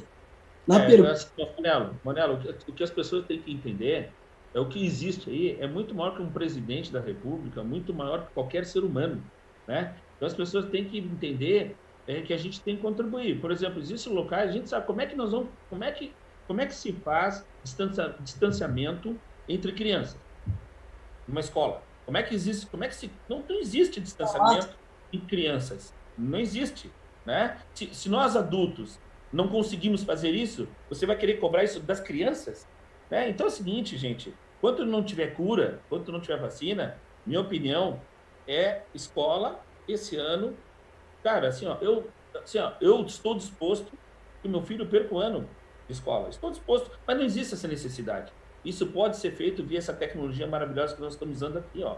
E é porque as escolas muitas já estão fazendo. Né? Meu filho está tendo aula todos os dias, enfim, aquela história toda.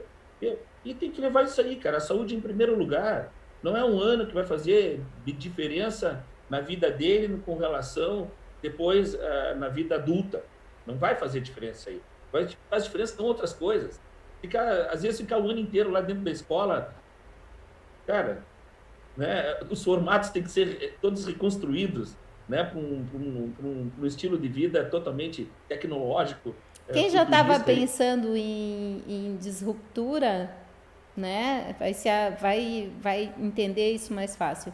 Agora, quem não estava pensando ainda nisso, vai ter que se adaptar muito rápido, né?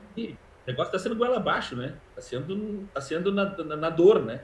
Está sendo na dor, né? É por Mas isso que as pessoas estão sofrendo tanto, tá? O sofrimento vem. É, nós resistimos naturalmente a qualquer mudança, é inerente ao humano. A gente resiste à mudança.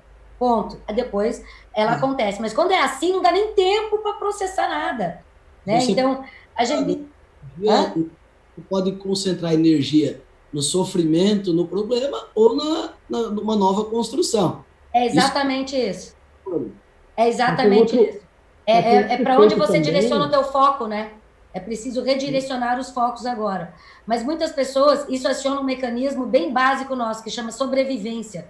Quando a gente aciona o um mecanismo de sobrevivência, sai todo mundo correndo em manada, né? E aí a distância, Wellington, nem pensar. É, é, como diz aqui, eu falei outro dia, farinha pouca, meu pirão primeiro. É isso. É como eu vou, como eu vou alcançar. Por isso a Geni tá, tá, tá lidando com todas essas dificuldades é, é, uma, é uma ânsia por garantir o meu, por, porque obviamente as pessoas estão precisando, naturalmente. Volta, volta, a ser meio bicho de novo, Márcia, é isso? É uma, é, é uma questão de sobrevivência. A sobrevivência aciona os mecanismos é, bem, bem complexos, né? Deve ter gente com o estado de humor aí de ira, de fúria constante.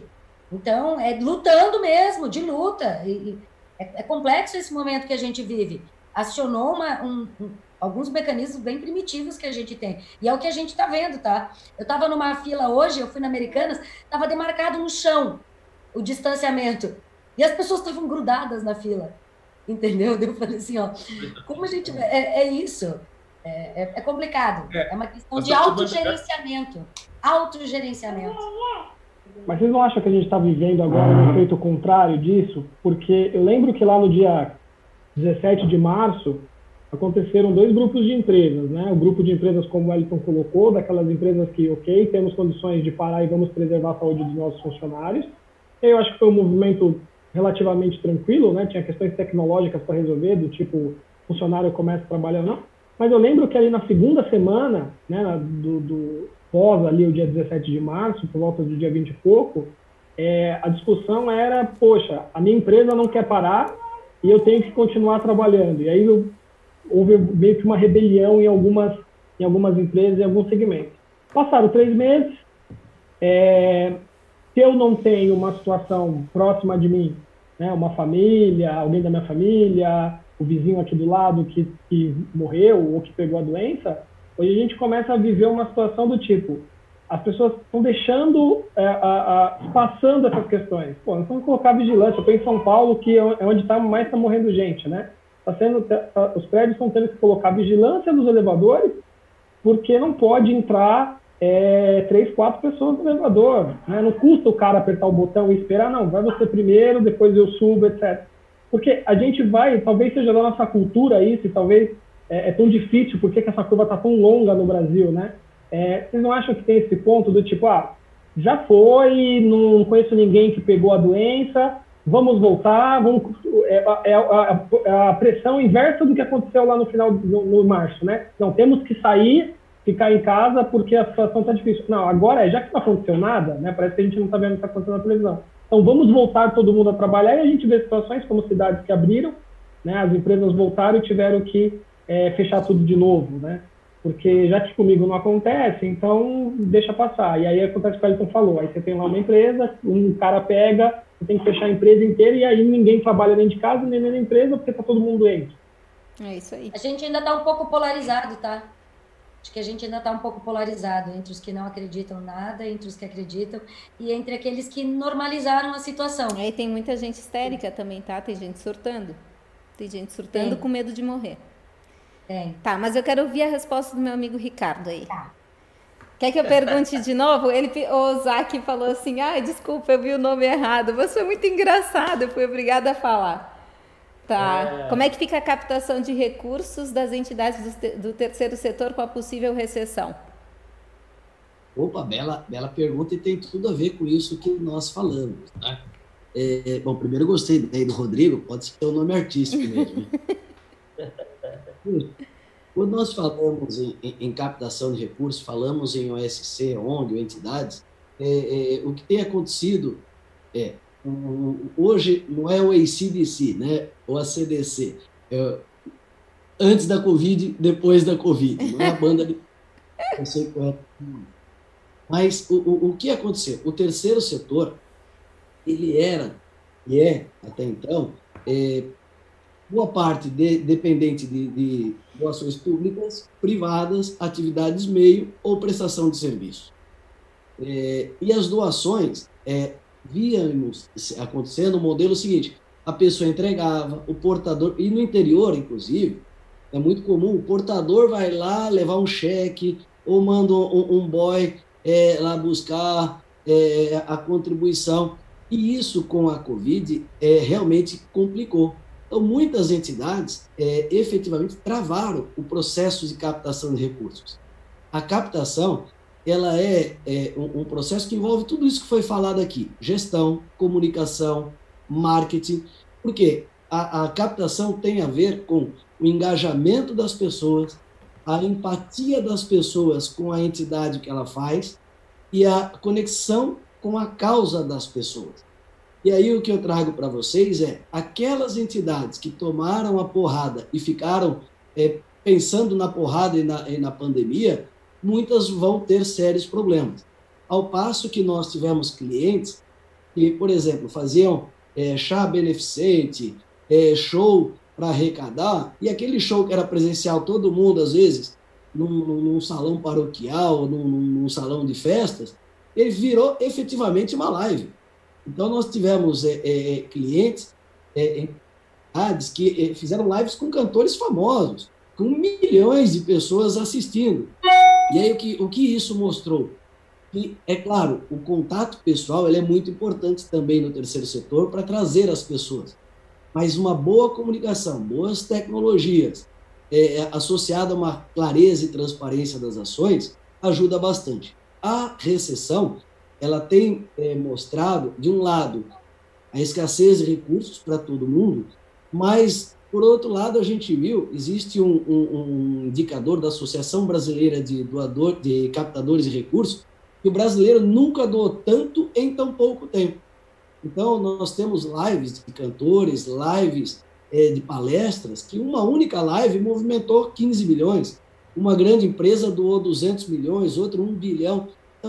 Isso tudo vai exigir que a entidade se reposicione e repense os modelos de relacionamento que ela tem com seus apoiadores.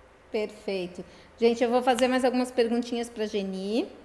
E depois eu quero. Geni, vamos fazer as tuas últimas duas dicas antes das perguntas? Tá sem áudio. Vamos lá. Tá, é, só para relembrar, então a gente falou primeiro né, sobre a anistia do prazo, segundo sobre o, o, o, a notificação de benefício suspenso, aí eu falei um pouquinho sobre as notificações e tal, e aí falando das notificações eu queria pegar o quarto, a quarta dica que é em relação ao recurso, né? Então deu notificação, não, não, não tem nada de errado, o que, que eu faço? Tem que aguardar o recurso. O recurso administrativo para entrar com o recurso, esse processo, essa funcionalidade ainda não está é, liberada, né? A previsão dela semana, na próxima semana, né? Até dia 15 de junho.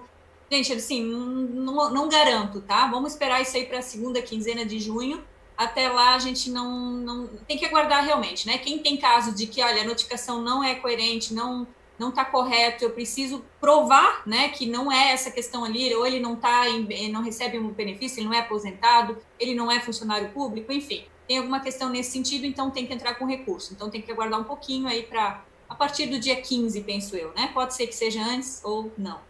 É, e o quinto, Magda, questão do. Agora a gente já está entrando na questão de, problemas no recebimento, né? Então, assim, primeiro era o problema de processo, primeiro problema de envio, depois de processamento. Agora os funcionários já estão recebendo dinheiro e tal. E muita gente vem, né? Tipo, tá lá liberado, consta como parcela emitida, mas cadê o dinheiro, né? Então, assim, a gente precisa uh, seguir alguns passos, né? Muitas pessoas veem, ah, não não não está na conta que deveria estar, mas né? Aí ah, olhou isso, olhou aquilo, já olhei tudo e não está. Então assim, é difícil ajudar uma pessoa dessa, né? Já vi tudo e não está. Então assim, a gente precisa é, é, é, olhar um pouco assim, porque o dinheiro não volta, né? É, é, primeiro, o dinheiro não volta para o Ministério da Economia, que muita gente fala, e segundo, ele não é pago para a pessoa quando não é realmente aquela pessoa. Então, vamos focar nisso, né? Primeiro ponto, é, foi indicado a conta corrente de um outro banco que não seja nem Caixa nem, nem Banco do Brasil, olha nessa conta, né? Eu tive vários casos muitos, na verdade, né? Mais de 90% está lá na conta corrente, seja qualquer que seja banco, né? A gente tem o exemplo aqui nosso de cooperativas via crédito, tá lá, né? Foi, a gente comprovou que está lá. É, segundo, foi Banco do Brasil, foi Caixa, mas não está na conta corrente. Pessoal, esses bancos eles não costumam fazer na conta corrente, justamente porque é para não ocorrer o risco de ter algum débito bancário e tal, e esse benefício vai acabar sendo utilizado para isso. Não pode. Então, esses bancos costumam fazer o, o depósito na conta poupança que está vinculada a essa conta corrente. Todas essas contas, mesmo que você não abriu uma conta poupança, mas elas existem, elas estão vinculadas, né? Então é só verificar nesse, nessa conta poupança. Também tive casos aqui nossos e banco, indiquei Banco do Brasil, a conta corrente não caiu, foi ver, estava lá na conta poupança. Facilmente se transfere isso para a conta corrente e utiliza o dinheiro. Em últimos casos, a conta digital, né? Deu problema na conta, informei conta errada, dígito errado, banco errado, agência errada, não importa, é conta digital. E aí tem o, o, o site para você pesquisar, é o bb.com.br barra bem, onde ele indica, né? Se foi a, a, o Banco do Brasil ou a Caixa Econômica que abriu essa conta digital. Aí tem os dois aplicativos da Caixa ou do Banco do Brasil para fazer a, a né, o, o cadastramento, a configuração dessa conta digital, e aí sim você pode utilizar esse dinheiro. Então, a princípio, né, tá funcionando bem, tá fluindo bem, só tem que ter calma e realmente seguir esses passos para achar esse dinheiro. Tá bom? Vamos lá, mas agora perguntinhas rápidas, são poucas, tá? Magda, hum. eu queria falar, eu queria, teve uma, a Silvia aqui, eu vou falar uma coisa que tem que, tem que eu tenho que falar, né? Ela falou que o problema é que nem todo mundo tem internet para ter educação em casa, né? É, não, as pessoas é. não têm, além da internet, não tem computador. Né? O problema é maior ainda. Mas assim, ó, gente, aí, lógico que tem que haver uma mudança, tem que haver uma força-tarefa, aí vem um assunto maior ainda, é a educação de base, né, que está toda errada nesse país, a gente já, já conversei aqui em outras lives, né, e que tem que ser melhorado, tem que ser modificado, é. não vejo problema.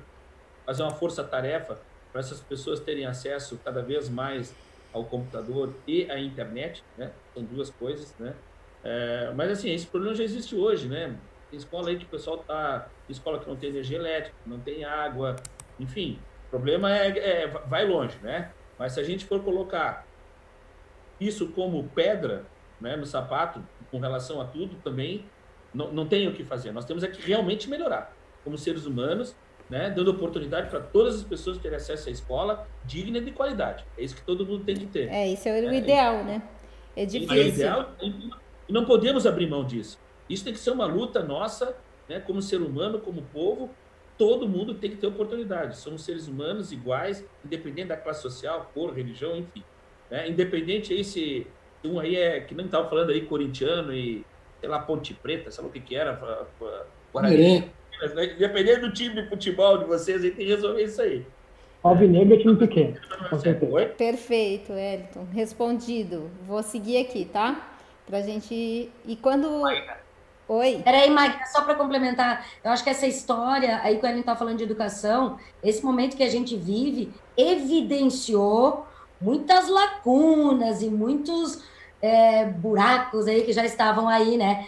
E trouxe à tona toda essa diferença aí, é, é, social, é, educacional, de saúde, tudo, tudo veio à tona, né? Tudo que parecia muito bom, às vezes não estava tão É, mas com a Covid isso tudo ainda vai ser pior, tá, gente? Só assim, mas assim, imagina, assim, a gente teve as empresas muitas fechando, muitas já vão, é. vão começar a demitir, porque já passaram três meses e não reabriu, né? Tem muita... Olha só, Márcia, muito bem colocado. É, também comentei outro dia, numa outra live, só que sobre a questão da saúde no país, né? Educação e saúde, duas coisas que a gente não pode abrir mão, né? E, mas será que com as atitudes que o nosso povo está tendo, tomando ainda, será que vai ter consciência né, de querer que o nosso país seja diferente no futuro? Será que a gente tem mudança, consciência disso? Mudança cultural. Mudança cultural, ela não acontece assim, ó. Ela, é, ela demanda um tempo porque, de processamento. Até porque é o seguinte, ó, não vamos culpar o último, o penúltimo presidente por causa disso.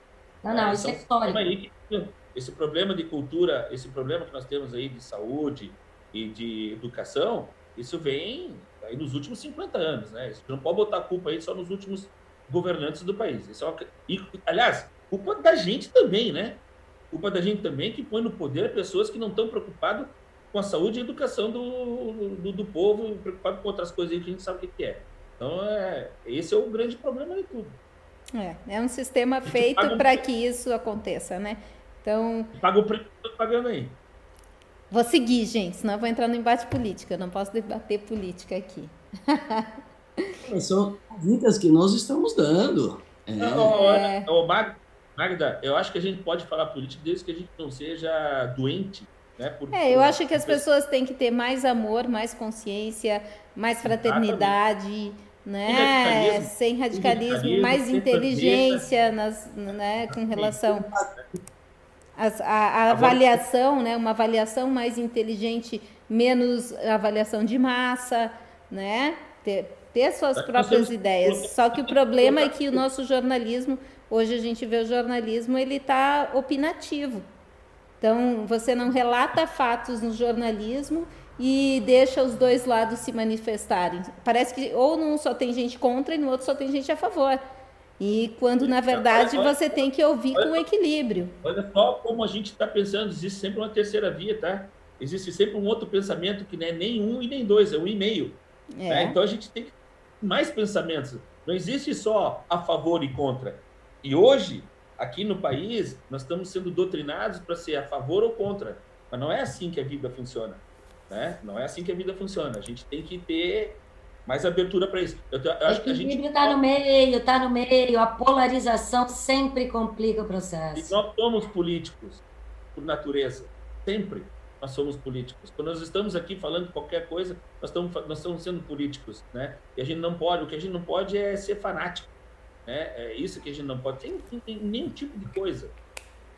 Magda. Oi. É, questão ainda da, da volta, eu gostei de uma fala do Wellington ali, quando ele é, até mencionou essa, a, o aspecto, ah, é, meu filho, eu não estou preocupado com meu filho perder o ano. Isso aí tem um, um, um conceito até mais amplo. Porque nós, pais, né, eu tenho três filhos, é, muitas vezes é, enxergamos a criança na escola como um, um equipamento sendo alimentado.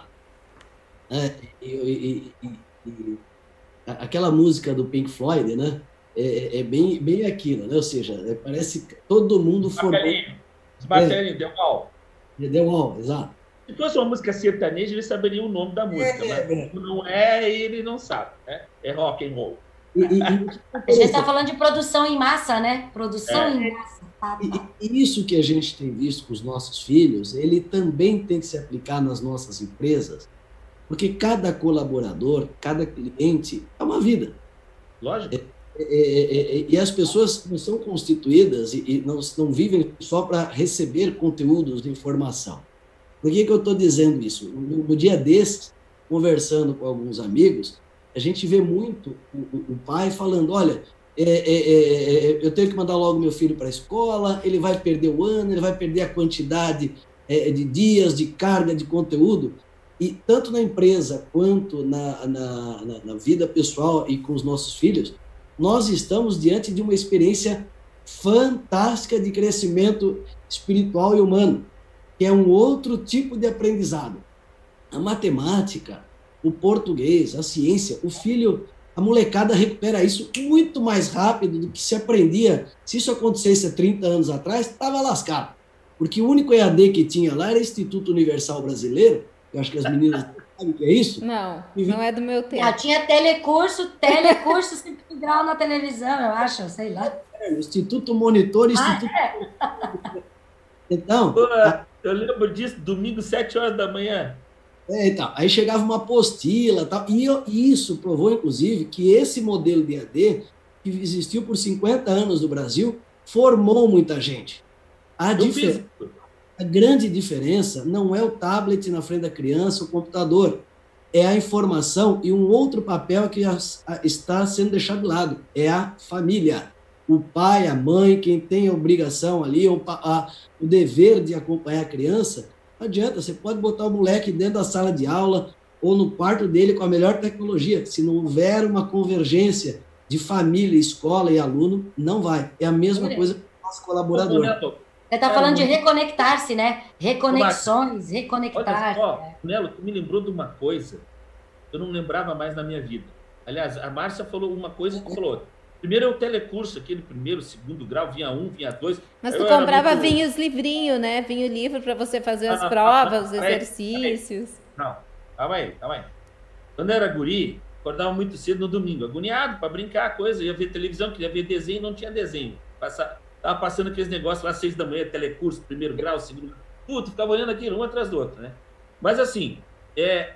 Mas, cara, eu fiz esse negócio que tu falou aí, como é que era o nome? Instituto Monitor ou Instituto Universal Brasileiro? Cara, isso vinha dentro dos gibis. Exato. Esse negócio aí eu fiz por conta. Olha só como é que é a coisa. Eu fiz por conta. Eu não fiz porque meu pai e minha mãe mandou. Eu fiz. Eles nem, eles nem ficaram sabendo o que eu fiz. Tinha curso de tudo que eu imaginava. Aí vinha. Tu recebia, pelo, tu recebia pelo correio, cara, um negócio.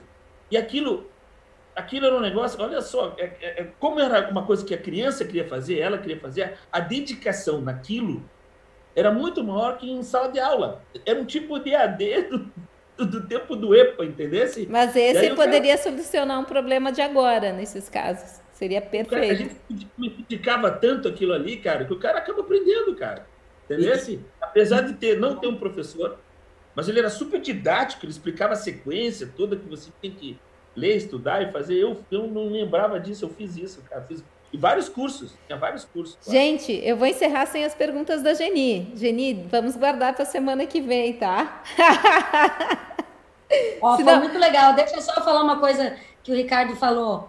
Família, tá? A gente precisa aproveitar esse momento para algum tipo de reconexão com a gente mesmo, com os nossos, com os, com os que estão pertinho da gente, porque são os que de fato estão por aqui, né? E são os, os que continuarão conosco. Família é tudo de bom. Né? Olha nós aqui, ó. É isso aí, é isso aí.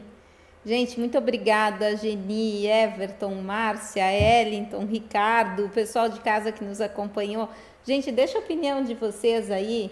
Eu acho que vai ser bem importante. Deixa aí no chat. Lógico, a gente se alongou quase uma hora a mais aqui depois do, do encerramento, mas o objetivo realmente foi ter um parâmetro nesse primeiro programa. A gente vai. Pode, pode, pode chamar isso sobremesa do Continuous. Sobre... Primeiro tem o Continuous, ele acaba em uma hora, depois vem a sobremesa. Isso, eu vou. É, para quem gosta de conversar um papinho a mais, a gente abre. É uma boa ideia. Vamos, vamos pensar Agora, sobre isso. Falando de sobremesa, quem sabe fazer sobremesa é, é, onde é que eu tô aqui, ó? Ah, é essa daqui, ó. Não, não, aí é o Everton que é aqui na minha tela. Aqui, isso, aqui. isso. Essa sabe fazer sobremesa. A Geni. Gente, Geni. muito obrigada, foi muito legal, eu, eu adorei, eu acho que esse primeiro programa foi para a gente ver uma dinâmica, eu acho que os, ali aquela primeira uma hora a gente deu conta dessa dinâmica, né? Foi assim, e depois eu acho que sim, a gente pode ter uma extensão, mas daí tem que ser um outro programa, realmente, uma, um bate-papo mais estendido. Tá bom? Muito obrigada. Tchau, tchau. Legal, pessoal. Obrigado. Abração. É, grande abraço. É, é, obrigado. Vamos cantar, Elton. Vamos, vamos cantar, vamos cantar. Pô, tu não